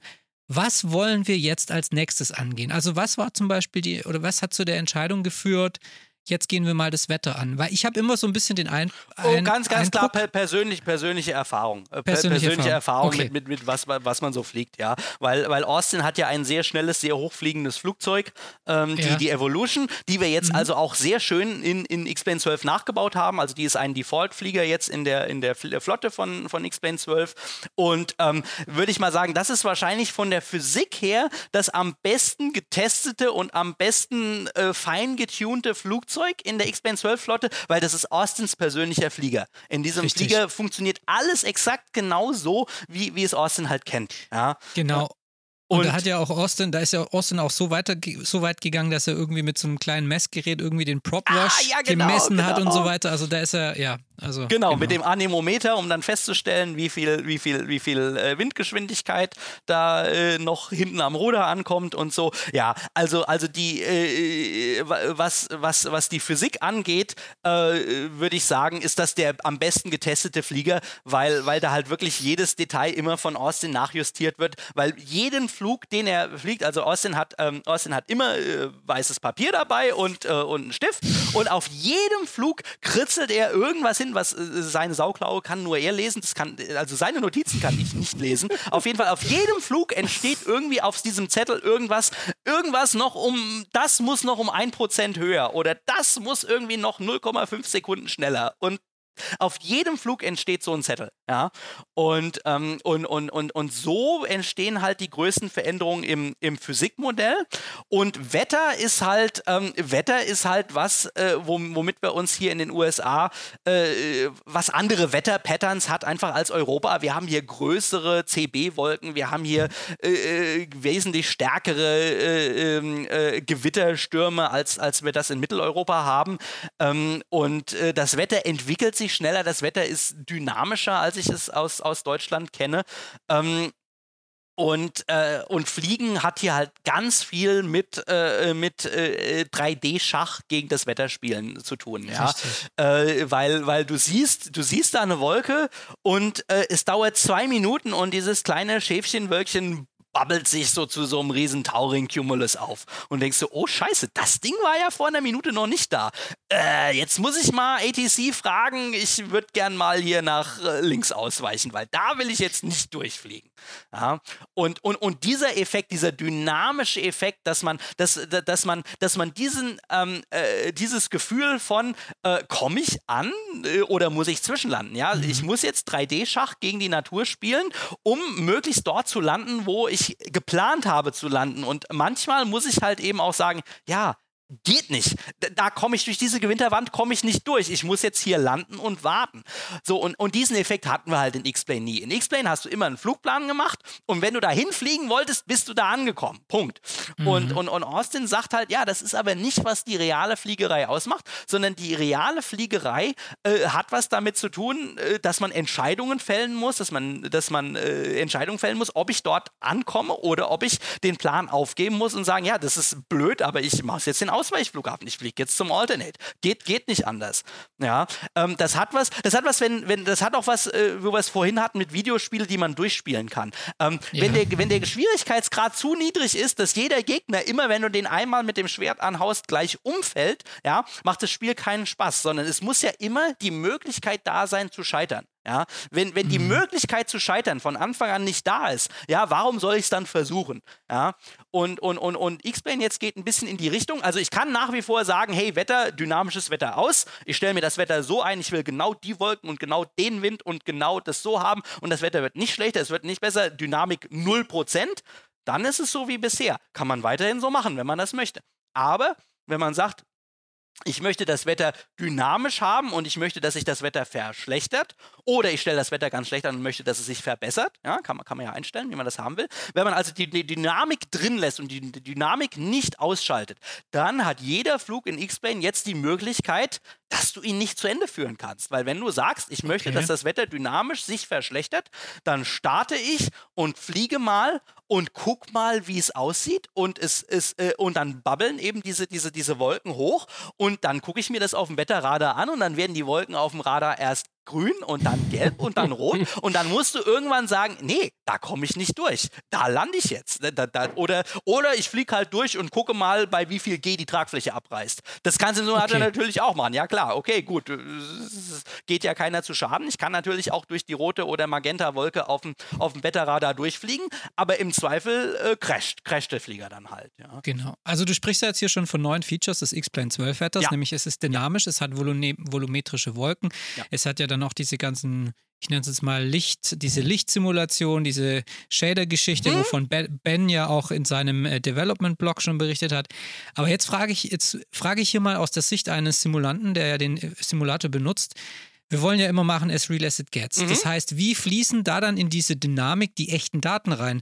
Weil letztendlich willst, also letztendlich willst du ja, dass das X-Plane 12 Wetter so dynamisch ist, wie das echte Wetter ist. Das heißt, wenn ich jetzt irgendwie eine Wettervorhersage mhm. habe, ich komme von New York und fliege nach Seattle und da ist eine mhm. Wettervorhersage, dann möchte ich ja, dass im X-Plane nach fünf Absolut. Stunden Flug auch in Seattle das gleiche Wetter ist wie im echten Seattle. Absolut. Wie Absolut. macht ihr das also mit den Daten? Wie, wie läuft das? Ja, da gibt es also im Grunde, im Grunde äh, zwei Quellen, die wir anzapfen. Das erste ist das äh, Klimamodell von der NOAA, von der National Oceanic mhm. and äh, wofür steht denn das zweite A? Oh, jetzt blamier Aviation. Ich mich. Äh, nee, nee, eben nicht Aviation, sondern äh, irgendwas Nas Atmospheric. An Oceanic and Atmospheric. Ja, National genau. Oceanic and Atmospheric Administration.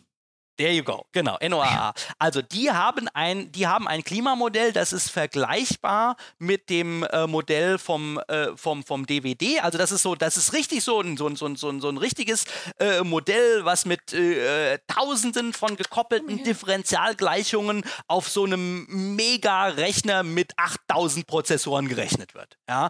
Äh, der Unterschied zwischen dem DVD-Modell und dem von der NOAA ist, dass äh, die NOAA sagt, naja, diesen Rechner mit seinen 8000 Prozessorcores betreiben wir mit Steuergeldern. Also machen wir die, das Modell, was da rauskommt, kostenlos ins Internet. Was ich eine gute Ansage finde. Da könnte sich der deutsche Wetterdienst auch mal eine Scheibe von abschneiden. ja. Ähm, in, insofern, ja, genau. Also die NOAA wird mit Steuergeldern betrieben. Ergo sind alle Daten, die die erzeugen, Public Domain. Finde ich eine Ansage. Könnte, könnte, man in Europa eigentlich auch mal so machen. Ja, ja so. liebe Grüße an Wetterdienst. Ja, auch ja, die genau. VFR-Karten DFS. Eh, exactly, genau. Gute, ja, richtig. Ja. Und ähm, und äh, von diesen NOAA-Daten kriegen wir also eine, äh, äh, das ist ein, also ein riesen Klimamodell, von dem wir vielleicht, keine Ahnung, 2% oder so der Datensätze äh, benutzen, weil da sind Sachen drin, wie zum Beispiel Bodenfeuchtigkeit, ja. Du kannst hier aus dem Modell äh, eine Karte rausziehen, die dir genau sagt, wie feucht die Erde irgendwo ist. Ja, wenn du irgendwas anpflanzen willst, sind das super Daten, die du haben willst, weil du wissen willst, wie, wie, wie nass es da ist, ja. So, das heißt, wir, wir holen uns aus diesem Klimamodell, es gibt da, es gibt da so eine Web-API, da kann man dann anfragen, ich brauche, also Bodenfeuchtigkeit interessiert mich nicht, aber mich interessiert äh, in allen Pressure Levels, also von Boden dann äh, bis rauf auf, keine Ahnung, Flight Level 480 oder wo das halt aufgeht, interessiert mich halt äh, äh Windstärke, Windrichtung, äh, relative Luftfeuchtigkeit, Temperatur ähm, und dann kannst du dir die ähm, äh, die Höhe der, der Pressure Levels angeben, ja, also ob das ein Hochdruck- mhm. oder ein Tiefdruckgebiet ist. Ähm, und äh, dann kannst du äh, den Mixing Ratio, also wie viel, äh, wenn da eine Wolke ist, ne, wie viel, wie viel Kilogramm Wasser pro Kilogramm Luft ist da drin. Ähm, dann kannst du dir die drei äh, Wolkenschichten äh, Anfragen, äh, Untergrenze, Obergrenze und äh, Bedeckungsgrad. Und äh, das hat eine Auflösung von äh, Viertelgrad, also vier, also 16 Punkte pro ein, ein Grad Länge mal ein mhm. Grad Breite. Und ähm, und ähm, dieses Modell wird gerechnet bis, ich glaube, zehn Tage in die Zukunft oder so. Also äh, äh die machen, die machen zweimal am Tag, äh, lassen die diesen, diesen großen Rechner mit seinen, keine Ahnung, 10.000 CPU-Cores dieses, dieses Modell rechnen und erzeugen dann die Vorhersage für die nächsten zehn Tage. So, und X-Plane 12 geht jetzt hin und sagt, also ich brauche den aktuellen, also nicht den vorhergesagten, sondern den ich brauche den, den Nowcast von vor, keine Ahnung, anderthalb Stunden und den Forecast für in anderthalb Stunden. Also wir laden immer mhm. ein Drei-Stunden-Fenster runter. Also, äh, also wir laden immer zwei Slices von diesem Modell runter und, das, äh, mhm. und die sind drei Stunden auseinander. So. Und, ähm, und zwischen diesen drei Stunden wird halt interpoliert. Und wenn du ans Ende, äh, zu gegen Ende dieses drei Stunden Intervalls kommst, legst du dir halt die, äh, lädt er sich die Datei für die nächsten drei Stunden runter. So, und das Entscheidende ist, ich habe also immer drei Stunden Wetter auf dem Rechner und es wird dynamisch von, von vor zwei Stunden bis in einer Stunde äh, das dynamisch weitergespielt. Also es gibt keinen Effekt, oh, er lädt neue Daten runter und dann blub, ändert sich alles. Mhm. Ja? So ja. war das ja bisher. Du lädst die Daten runter ja. und dann sagt er, oh, ich habe neue Daten, die Wolken sind jetzt da und blub, die ganze genau. Welt ändert sich ja. und dann ändert sich die Windrichtung noch wahnsinnig und du kriegst plötzlich boah, 20 Knoten Rückenwind oder 20 Knoten Seitenwind mhm. und dein Flieger macht einmal so, boah, wenn, wenn das Wetter halt runtergeladen wurde.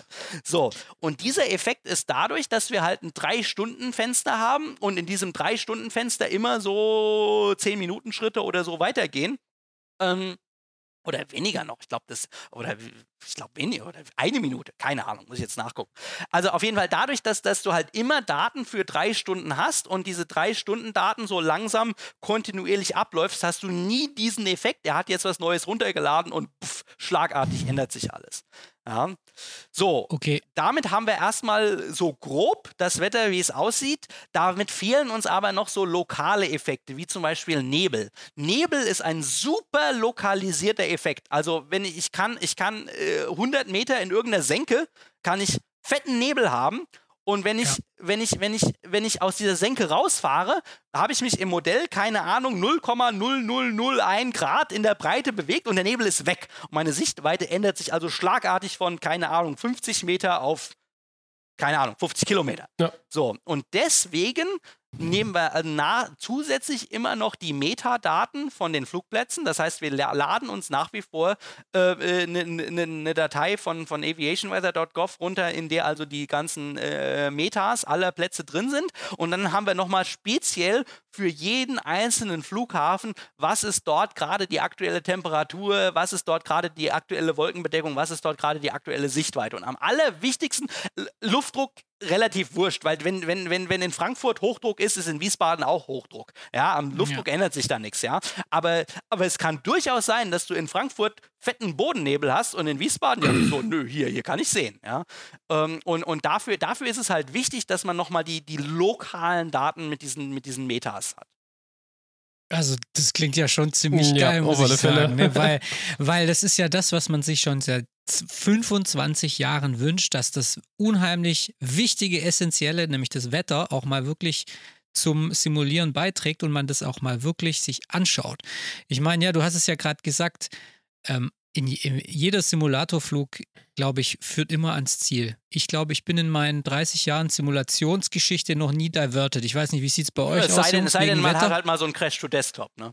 Ja, ein Crash to Desktop oder man hat irgendwie eine Emergency, simuliert mal eine Emergency ja, oder so. Stimmt. Aber ich meine, Wetter ist ja eigentlich, ja, man guckt auf dem Wetter, damit man die richtige Piste nimmt, aber jetzt mal auf Deutsch gesagt, Wetter ist eigentlich immer scheißegal. Ne? Ja, vor allem als Simulatorpilot, ja. mein Gott, da fliegen wir nochmal 100 unter die Minimas, dann könnte es ja was gut werden. Ja, das ist ja kein Problem. ja. ja, aber das ist ja interessant. Also würdet ihr sagen, dass, oder würdest du sagen, dass bei X-Plane 12 wirklich so diese größte Veränderung des Wetter ist oder habt ihr auch noch ein paar andere Sachen im Gepäck?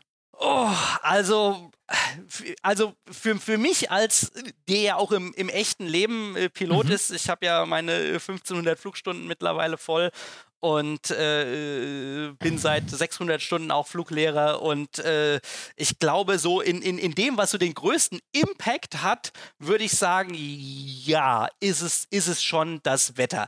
Ähm, aber ich sehe das natürlich aus einer anderen Perspektive als, äh, also ich sehe das aus der Perspektive des, des, des ne, Challenge accepted. Ich stelle jetzt das Wetter auf äh, drastisch verschlechtert und ich gucke mal, ob ich ankomme. Ja, Challenge accepted. Ähm, aber da, da spielen ja noch ganz andere Sachen mit rein, wie zum Beispiel Beispiel, wie zum Beispiel der Schnee. Also seit wie vielen Jahren regen sich die Leute auf, oh, ein X-Plane ist immer Sommer, ist immer grün, voll scheiße, ja. Und, mhm. äh, und, und, und dass da jetzt so, so Sachen reinspielen wie, ich mache jetzt Winter und dann verlieren die Bäume die Blätter aber nicht unbedingt Schnee. Da hast du halt kahle Bäume rumstehen.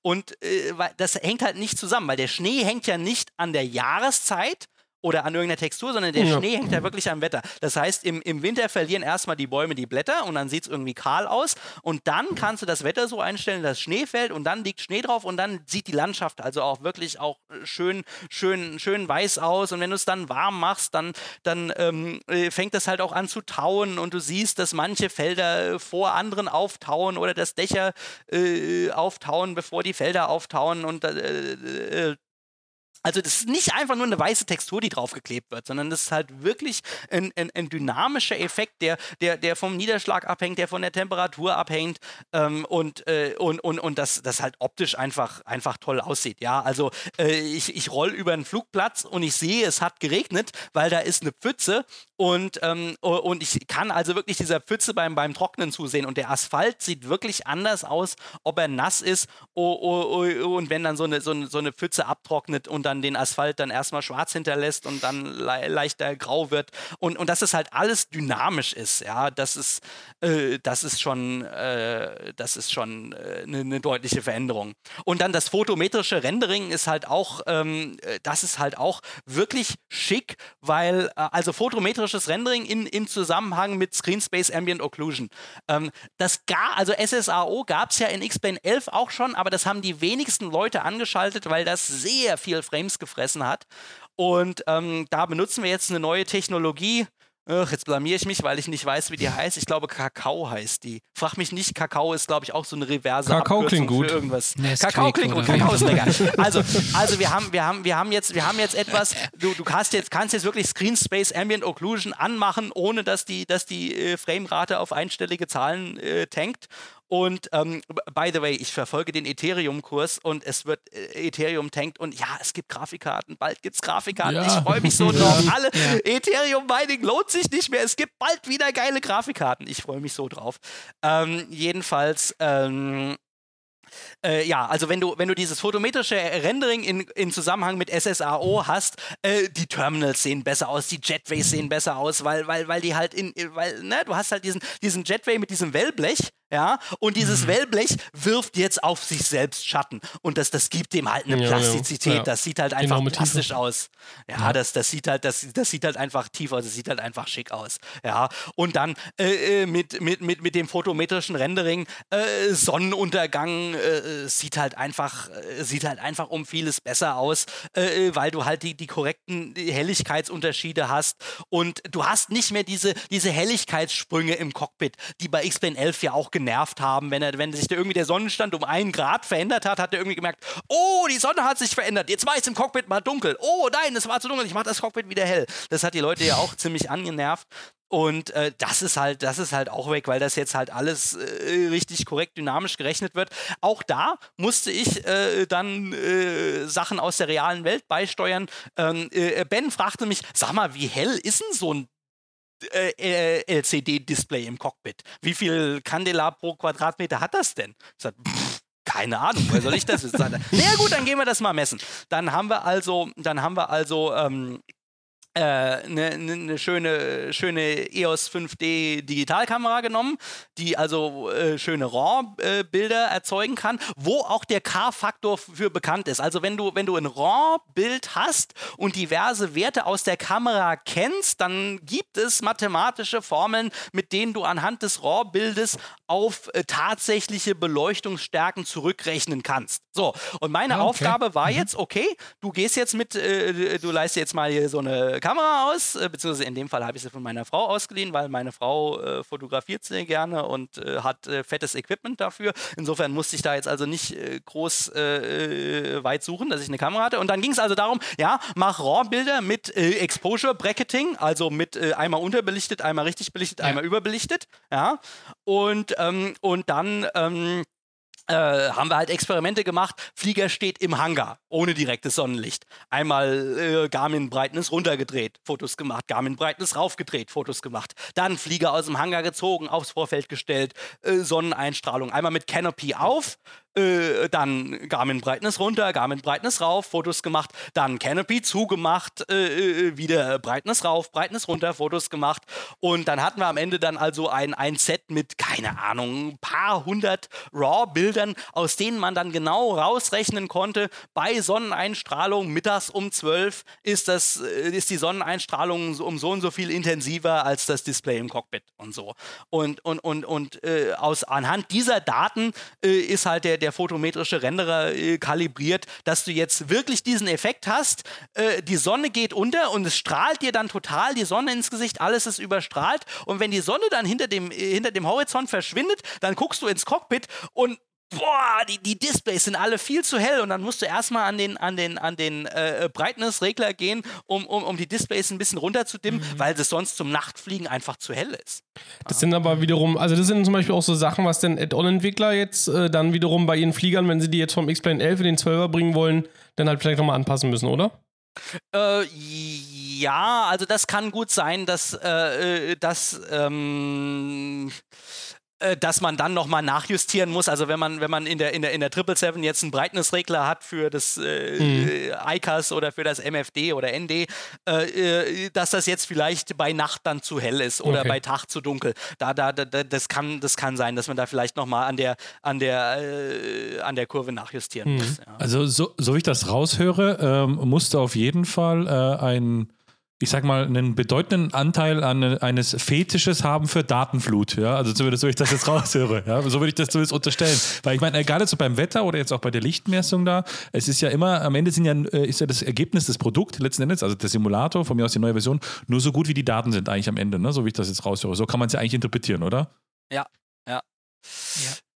Ja, äh, obwohl, ähm, ja, obwohl Daten ist nicht alles. Also ich weiß nicht, wer von euch Hacker News liest. Vor ein paar Tagen hat es ein, ein, ein Blogpost von Austin, der schon ein paar Monate alt war, irgendwie auf die Frontpage von Hacker News geschafft.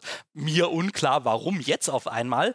Ähm, wo Austin also den Prozess beschreibt, wie er das äh, Physikmodell für äh, äh Transsonik und äh, Überschall getweakt hat äh, für die F4, für die F4 Phantom.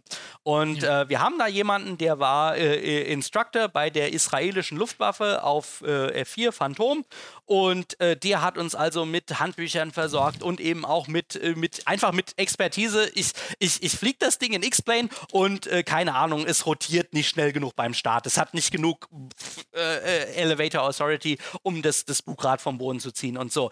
Und, ähm, und da ist also wahnsinnig viel in, in die Physik eingeflossen, um diesen Flieger korrekt zu simulieren. Und dann schrieb also ein Kommentator auf Hacker News, wäre es nicht einfacher gewesen, ich meine, die F4 Phantom, die, die wird ja nicht mehr benutzt, die ist ja jetzt irgendwie ausgesetzt, wäre es nicht einfacher gewesen, sich irgendwie einen, einen alten F4-Simulator irgendwie von der Bundeswehr zu holen oder wer oder von der Air Force oder wer davon noch was im Keller stehen hat und, äh, und den irgendwie, den irgendwie zu reverse engineeren, um die Phantom zu simulieren? Sag ich, ja, aber dann hast du exakt ganz genau ein Flugzeug simuliert. Und das ist ja nicht das, was X-Plane macht. Also das Ziel der Übung war ja nicht, mhm. dass du eine Tabelle hast, in der genau die ja. F4 Phantom exakt genau so reagiert. Denn, denn wenn man sich einen F4 Phantom Simulator äh, irgendwie von der Air Force holen würde und dann, keine Ahnung, wenn das irgendwie ginge, das zu reverse engineeren, ja, dann würde man da irgendwelche Tabellen drin finden und in den Tabellen wäre halt genau hinterlegt, mhm. wie sich diese F4 Phantom zu, zu verhalten hat. Und genau ja. das macht X-Plane ja nicht. Also damit wäre uns ja nicht geholfen gewesen, sondern es ging ja wirklich darum zu verstehen,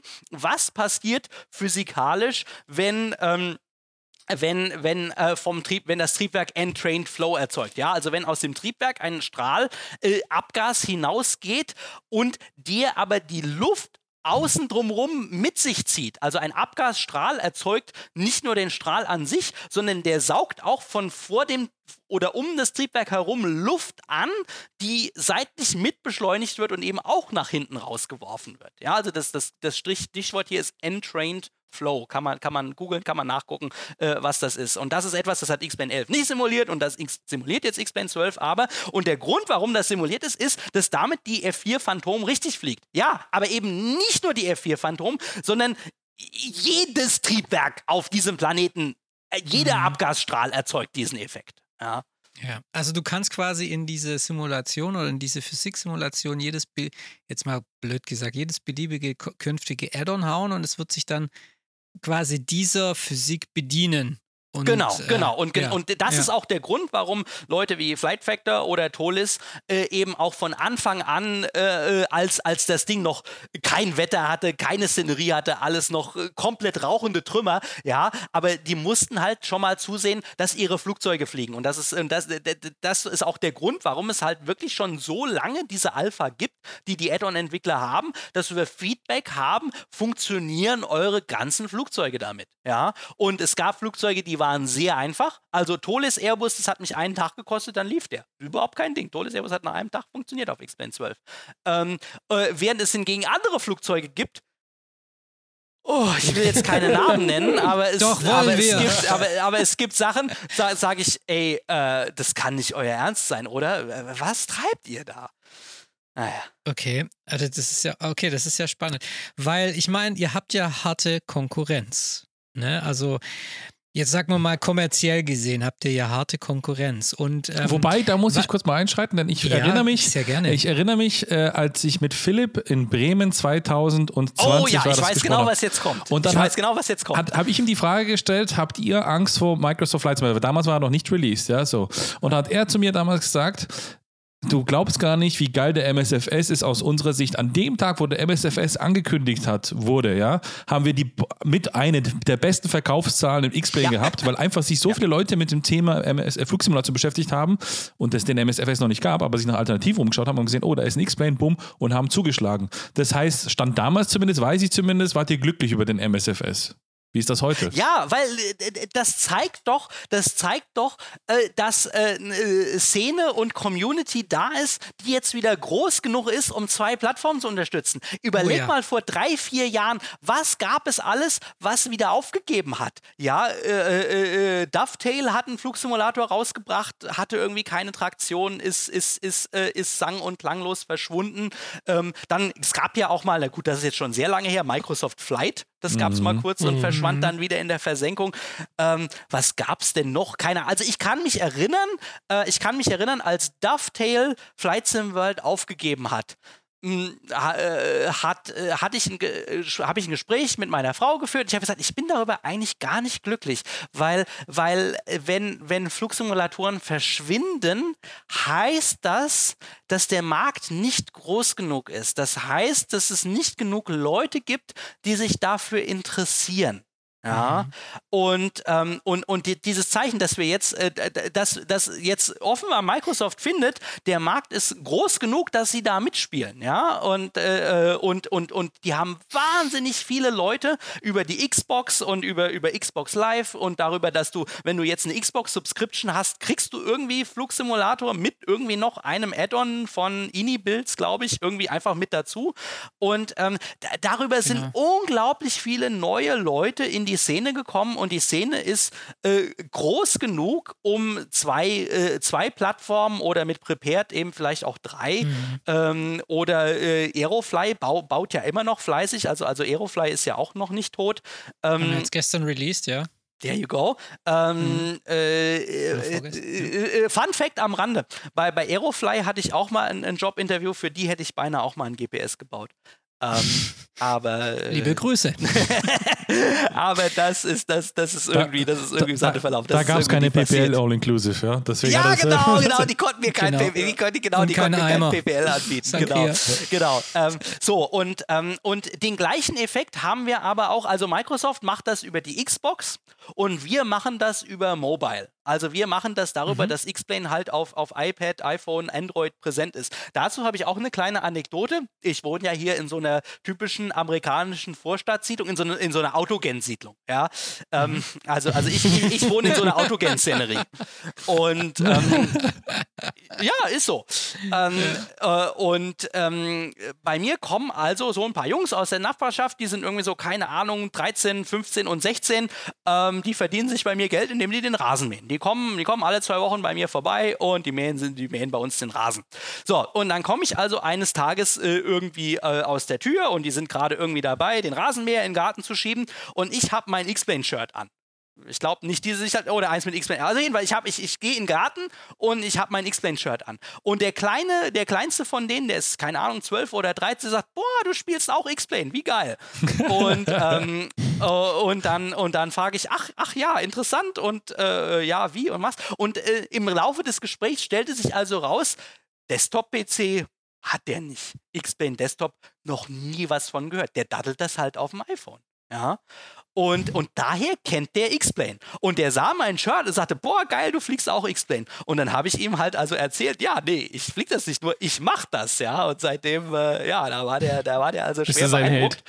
Äh, ja, aber, aber dass es irgendwie sowas wie Desktop-PC-Flugsimulation gibt, ja. das findet in seiner Welt nicht statt. Noch nicht. Weil Desktop-PC zu Hause hat der keinen. Ja, mhm. ähm, äh, aber gut, das ist so. Und ähm, dadurch äh, kriegt man halt neue Leute in die Flugsimulation, die vorher damit nichts zu tun hatten. Und hoffentlich, genau, du sagtest jetzt eben noch nicht, hoffentlich ist der Effekt davon, dass ein gewisser Prozentsatz dieser Leute, die das halt auf dem iPhone zocken, ein gewisser Prozentsatz dieser Leute kriegt mit, da ist ja noch mehr dahinter, da gibt es ja noch Add-ons dahinter, da gibt es ja noch mhm. eine ganze Community dahinter und dass vielleicht so ein, so ein 14-Jähriger dann vielleicht zu Papa geht und sagt, Papa, wir brauchen einen Desktop-PC, weil ich will jetzt mal X-Plane richtig installieren. Ja? Mhm. Und wenn das passiert, denke ich, dann haben wir gewonnen. Und das ist genau, genau aus dem gleichen Grund packt, äh, äh, äh packt Microsoft eben äh, äh Access zu, zum MSFS bei, bei, bei Xbox Live mit dazu und gibt jetzt noch den Ini-Builds Airbus mit dazu,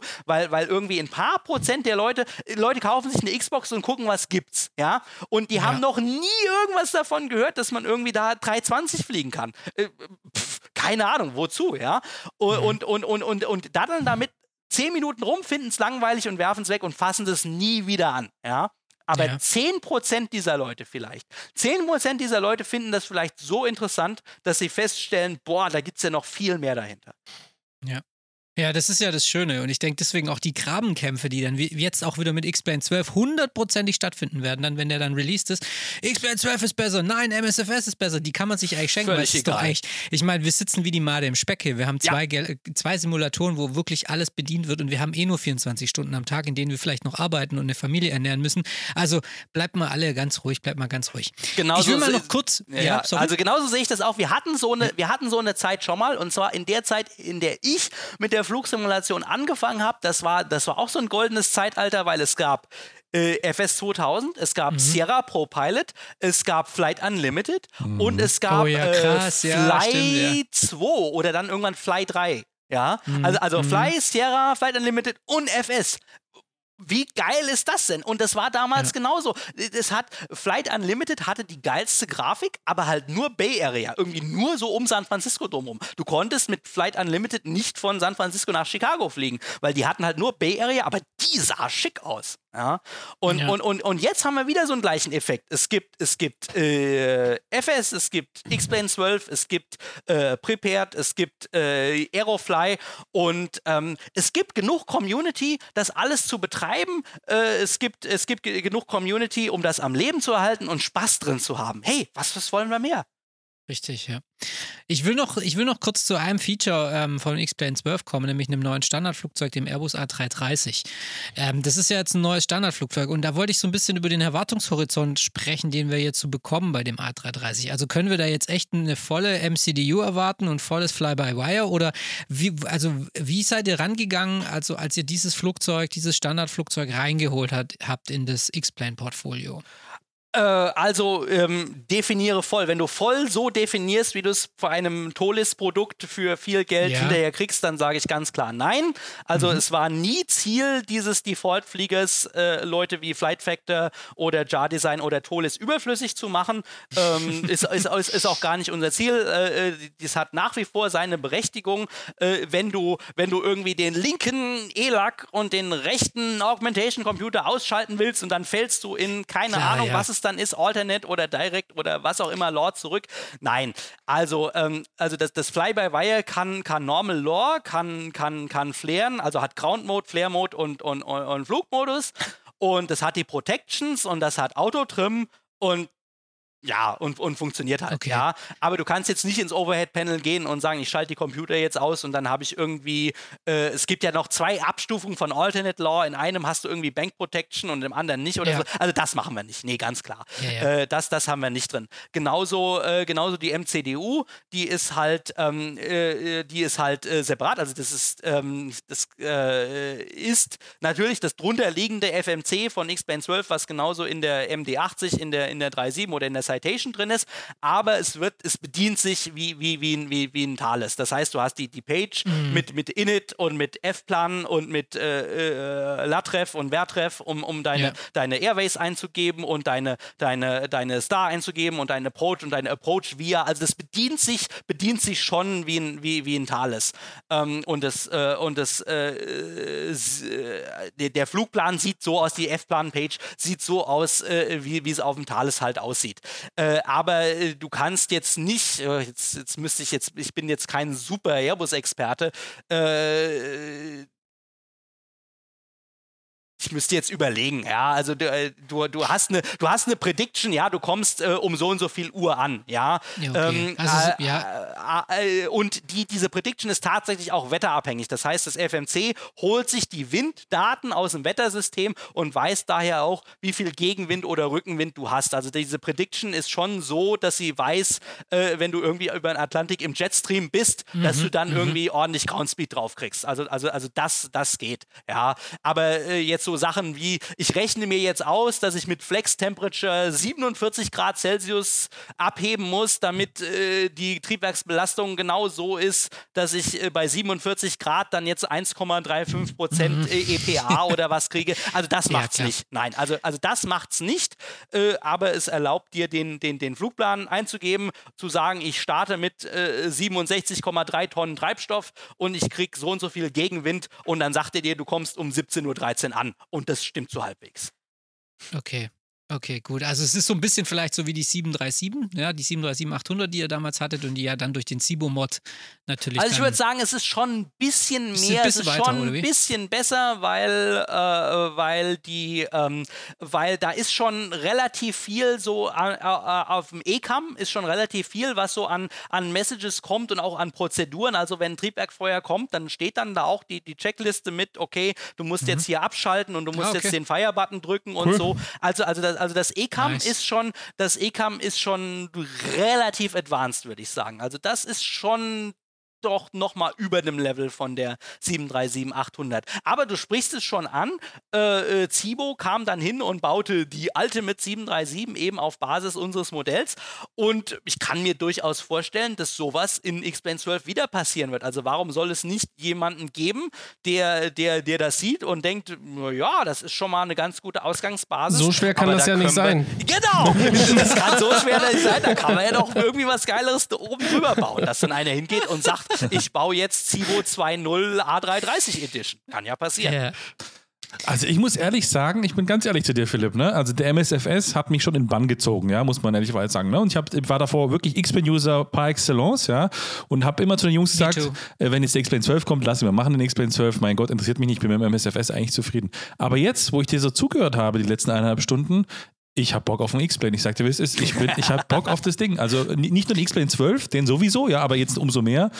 Ähm, aber irgendwie habe ich, ich glaube, irgendwie das Verlangen, dass ich die nächste Woche mal wieder einen X-Plane anschmeiße, weil irgendwie habe ich ihn leider verkommen lassen, aber das war ein ganz guter Refresher. Also an der Stelle ja, muss ich dir persönlich und, danken. Äh, und es gibt ja, es gibt ja keinerlei äh, Einschränkung, dass man jetzt nur das eine oder nur das andere installiert Richtig, haben sollte. Ja. Also es gibt ja, man kann ja auf einem Rechner, wenn man genug Plattenplatz hat, man kann ja FS, X-Plane 11, X-Plane 12 und Aerofly gleichzeitig installiert so haben. hey, okay, ja. ist doch kein Problem.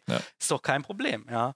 Äh, und vor allem und, dann, und vor allem spätestens bei X-Plane 12.5, wenn dann quasi die Bodendarstellung äh, genauso wie MSFS generiert wird, ja, äh, dann, dann, dann bin ich im siebten Himmel angekommen. Ja? ja, also das war tatsächlich, das war tatsächlich ein Thema, über das wir uns äh, Gedanken gemacht haben, was machen wir mit, mit, mit Szeneriedaten, und irgendwann letztes Jahr war also die Entscheidung, also entweder X-Plane 12 benutzt noch DSF, so wie wir es halt kennen, oder wir machen was komplett anderes. Aber es ist die Entscheidung getroffen, dass wir X-Plane 12 noch auf Basis der DSF-Technologie machen, weil sonst hätte es einfach nochmal zwei Jahre gedauert. Und, mhm. und, und irgendwann, irgendwann muss man dann halt auch irgendwie sagen, äh, äh, ist es besser, jetzt was? Warum sollten wir die geilen Wolken, das geile Wasser, die, äh, die, die, die Physik, warum sollten wir das zurückhalten und den Leuten nicht geben, äh, den Schnee? Ja, warum sollten wir den Leuten den Schnee nicht geben, ähm, äh, äh, oh, oh, weil, nur weil wir die Szenerie noch nicht so haben, wie wir sie, wie wir sie haben wollen. Deswegen ist jetzt ganz klar die Ansage für X-Plane 12. Ähm, ja, es ist nach wie vor DSF-Szenerie. Wenn ihr Orthofotos machen wollt, Orthofotos funktioniert, überhaupt kein Problem. Äh, du kannst auch Orthos in X-Plane 12 installieren. Du kannst sogar X-Plane 12 Wassermasken und Schneemasken auf Orthofotos drauf machen. Ist überhaupt kein Problem. Du kannst Orthofotoszenerie haben mit Wasser, mit Schnee kein Ding.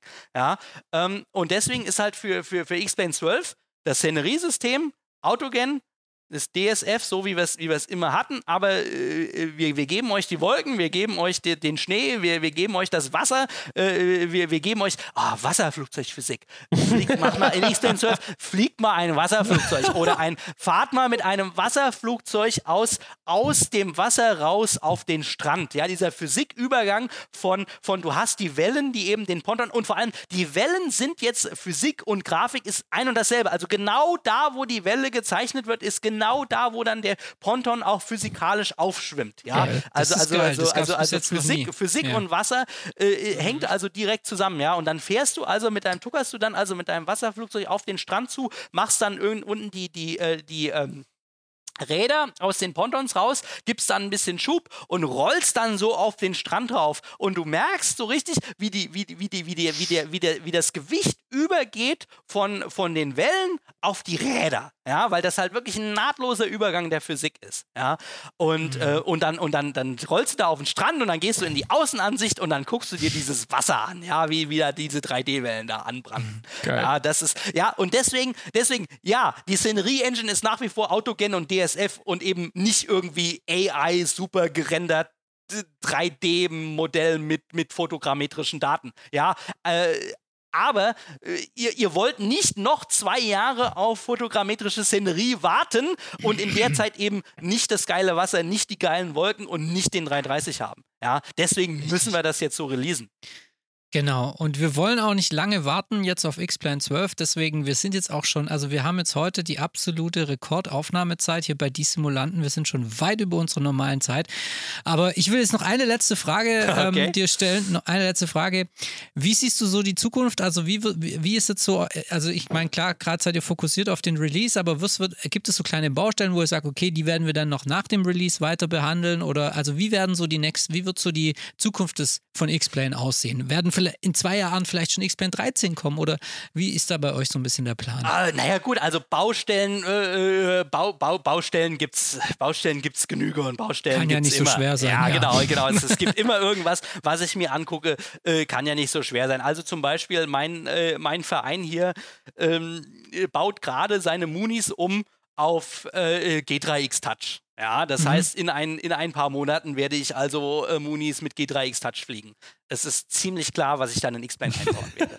ja, ich meine, ich meine äh, das, ist, das ist jetzt so das nächste, das nächste, was so ansteht. Ja? Aber du siehst, es braucht immer so die Motivation. Äh, genau, das ist übrigens die gleiche, äh, die gleiche Muni, die diesen, die diesen, diesen KCS-Kompensator hatte. Ja? Und jetzt wird, wird dieser Kram halt aus der Muni rausgerissen und stattdessen wird da jetzt ein G3X Touch eingebaut. So, und dann denke ich mal, äh, steht dann nächstes Jahr an, ja, Philipp fliegt, fliegt Muni und baut G3X Touch X-Plane. Also das ist, das ist relativ absehbar. Ähm, aber ansonsten, ähm, äh, es gibt, es gibt, äh, wo, wo fange ich an? Ja, es gibt, es gibt so viele Sachen, die wir, die wir gerne noch äh, machen würden. Also wir haben, äh, wir haben auch noch Sachen, die wir unbedingt gerne den Add-on-Entwicklern noch in die Hand geben wollen. Also es gibt ja mhm. jetzt in X-Plane 12 gibt es ja jetzt ähm, äh, äh Soundeffekte, die in der Szenerie sind, statt am Flugzeug dran. Ja? Mhm. Und, ähm, und das Gleiche wollen wir natürlich auch mit den Partikeleffekten machen. Also, dass man, dass man einem Szeneriedesigner ein Objekt, dass ein Szeneriedesigner Objekte machen kann, die Partikel emittieren und einen Soundeffekt haben. Ja? Ich kann mich Geil. erinnern, ja, ich kann mich erinnern, es gab in ganz, ganz grauer Vorzeit für FS 2004 mal die Szenerie Emma Field. Kann sich da noch einer dran ja, erinnern? Natürlich von, ja, Klar. natürlich von Lago oder damals. So, genau, genau Lago, wo die Vögelchen gezwitschert haben, da damals in Washington. So Sachen ja, gemacht. Ja. Die hatten damals so Sachen gemacht, wie dass auf Emma Field einer mit dem Rasenmäher rumlief und du hast den Rasenmäher gehört, ja. Richtig. Und, und, ähm, und äh, so Sachen, ja, äh, dass, dass, dass man halt äh, ein instanziertes Objekt hat, was einen Sound mit sich rumträgt, was ein Part Partikel-Emitter mit sich rumträgt mhm. und was eben auch dann die, die, die Szenerie-Designer, die Add-on-Entwickler bauen können. Äh, äh, das, ist, das ist jetzt, das ist jetzt was, was auf jeden Fall ansteht. Weil die, die Bausteine sind da, die Blöcke sind da. Wir haben Partikel, wir haben Sound, wir haben Szenerie, wir haben, wir haben Instancing. Äh, jetzt muss man das noch irgendwie so zusammenbasteln, dass da, da auch die Third-Party-Entwickler was von haben. Okay. Alles klar. Also da freuen wir uns mega drauf. Und ich glaube, du hast auch gerade einfach nochmal mit deiner Anekdote von der Muni erklärt, wie ihr so bei X-Plane arbeitet und was euch antreibt. Ihr wollt die Realität, ihr, ihr macht persönliche Erfahrungen in den Flugzeugen und in ja. der Realität und wollt die in den Simulator bringen und sagt, so schwer kann das ja nicht sein. Und ich glaube, das ist ja, was euch auch ausmacht und was euch auch so sympathisch macht als Truppe. Ich freue mich mega jetzt wieder auf den äh, X-Plane Surf. Ich muss das sagen, wie Ravi, das hat mir jetzt einfach, also wenn ich, gerade das Wetter, das macht mich sehr, also da, da, da, hast du mich jetzt echt irgendwie, da hast du mich eingefangen mit gerade das Wetter. Also es, wir haben es ja in Friedrichshafen auch schon gesehen, das war ja mit den Pfützen und dem Wasser und den Spiegelungen und wie das Wasser sich und wie dann der Schnee schmilzt und zum Wasser wird und zu Pfützen. Das ist ja mega. Also da freue ich mich sehr drauf. Vielen Dank, dass du dir jetzt heute für uns die Zeit genommen hast. Ähm, ich ja, ich bin jetzt, äh, ich bin super begeistert. Jungs, habt ihr noch eine Frage? Wollt ihr noch was sagen? Schick mir den X-Plane Surf, ich brauche ihn jetzt. genau. Also an dieser Stelle vielen lieben Dank an dich, Philipp, dass du dir die Zeit genommen ja, hast Dank. für die Simulanten, den Podcast Flugsimulation. Wir bleiben in Kontakt. Wir haben die All Eyes on You Guys und mhm. ähm, ja, es kann ja nicht mehr lange dauern und ich glaube, dann haben wir einen richtig geilen Herbst vor uns, was da so abgeht mit Flugsimulation und dann schauen wir mal, äh, wie das so weitergeht. Wir bleiben das in Kontakt. Das war bestimmt nicht das letzte Mal, dass wir uns hier am Mikro treffen und Definitiv, ähm, ja. Genau, ich sage vielen lieben Dank, Raffi. Äh, bis zum nächsten Mal, ihr X-Plane-Freunde da draußen. Danke, Tommy. Ja, vielen lieben Dank äh, an dich, Philipp, und liebe Grüße an unsere Zuhörer. Ich wünsche euch wie immer einen schönen Start in die Woche.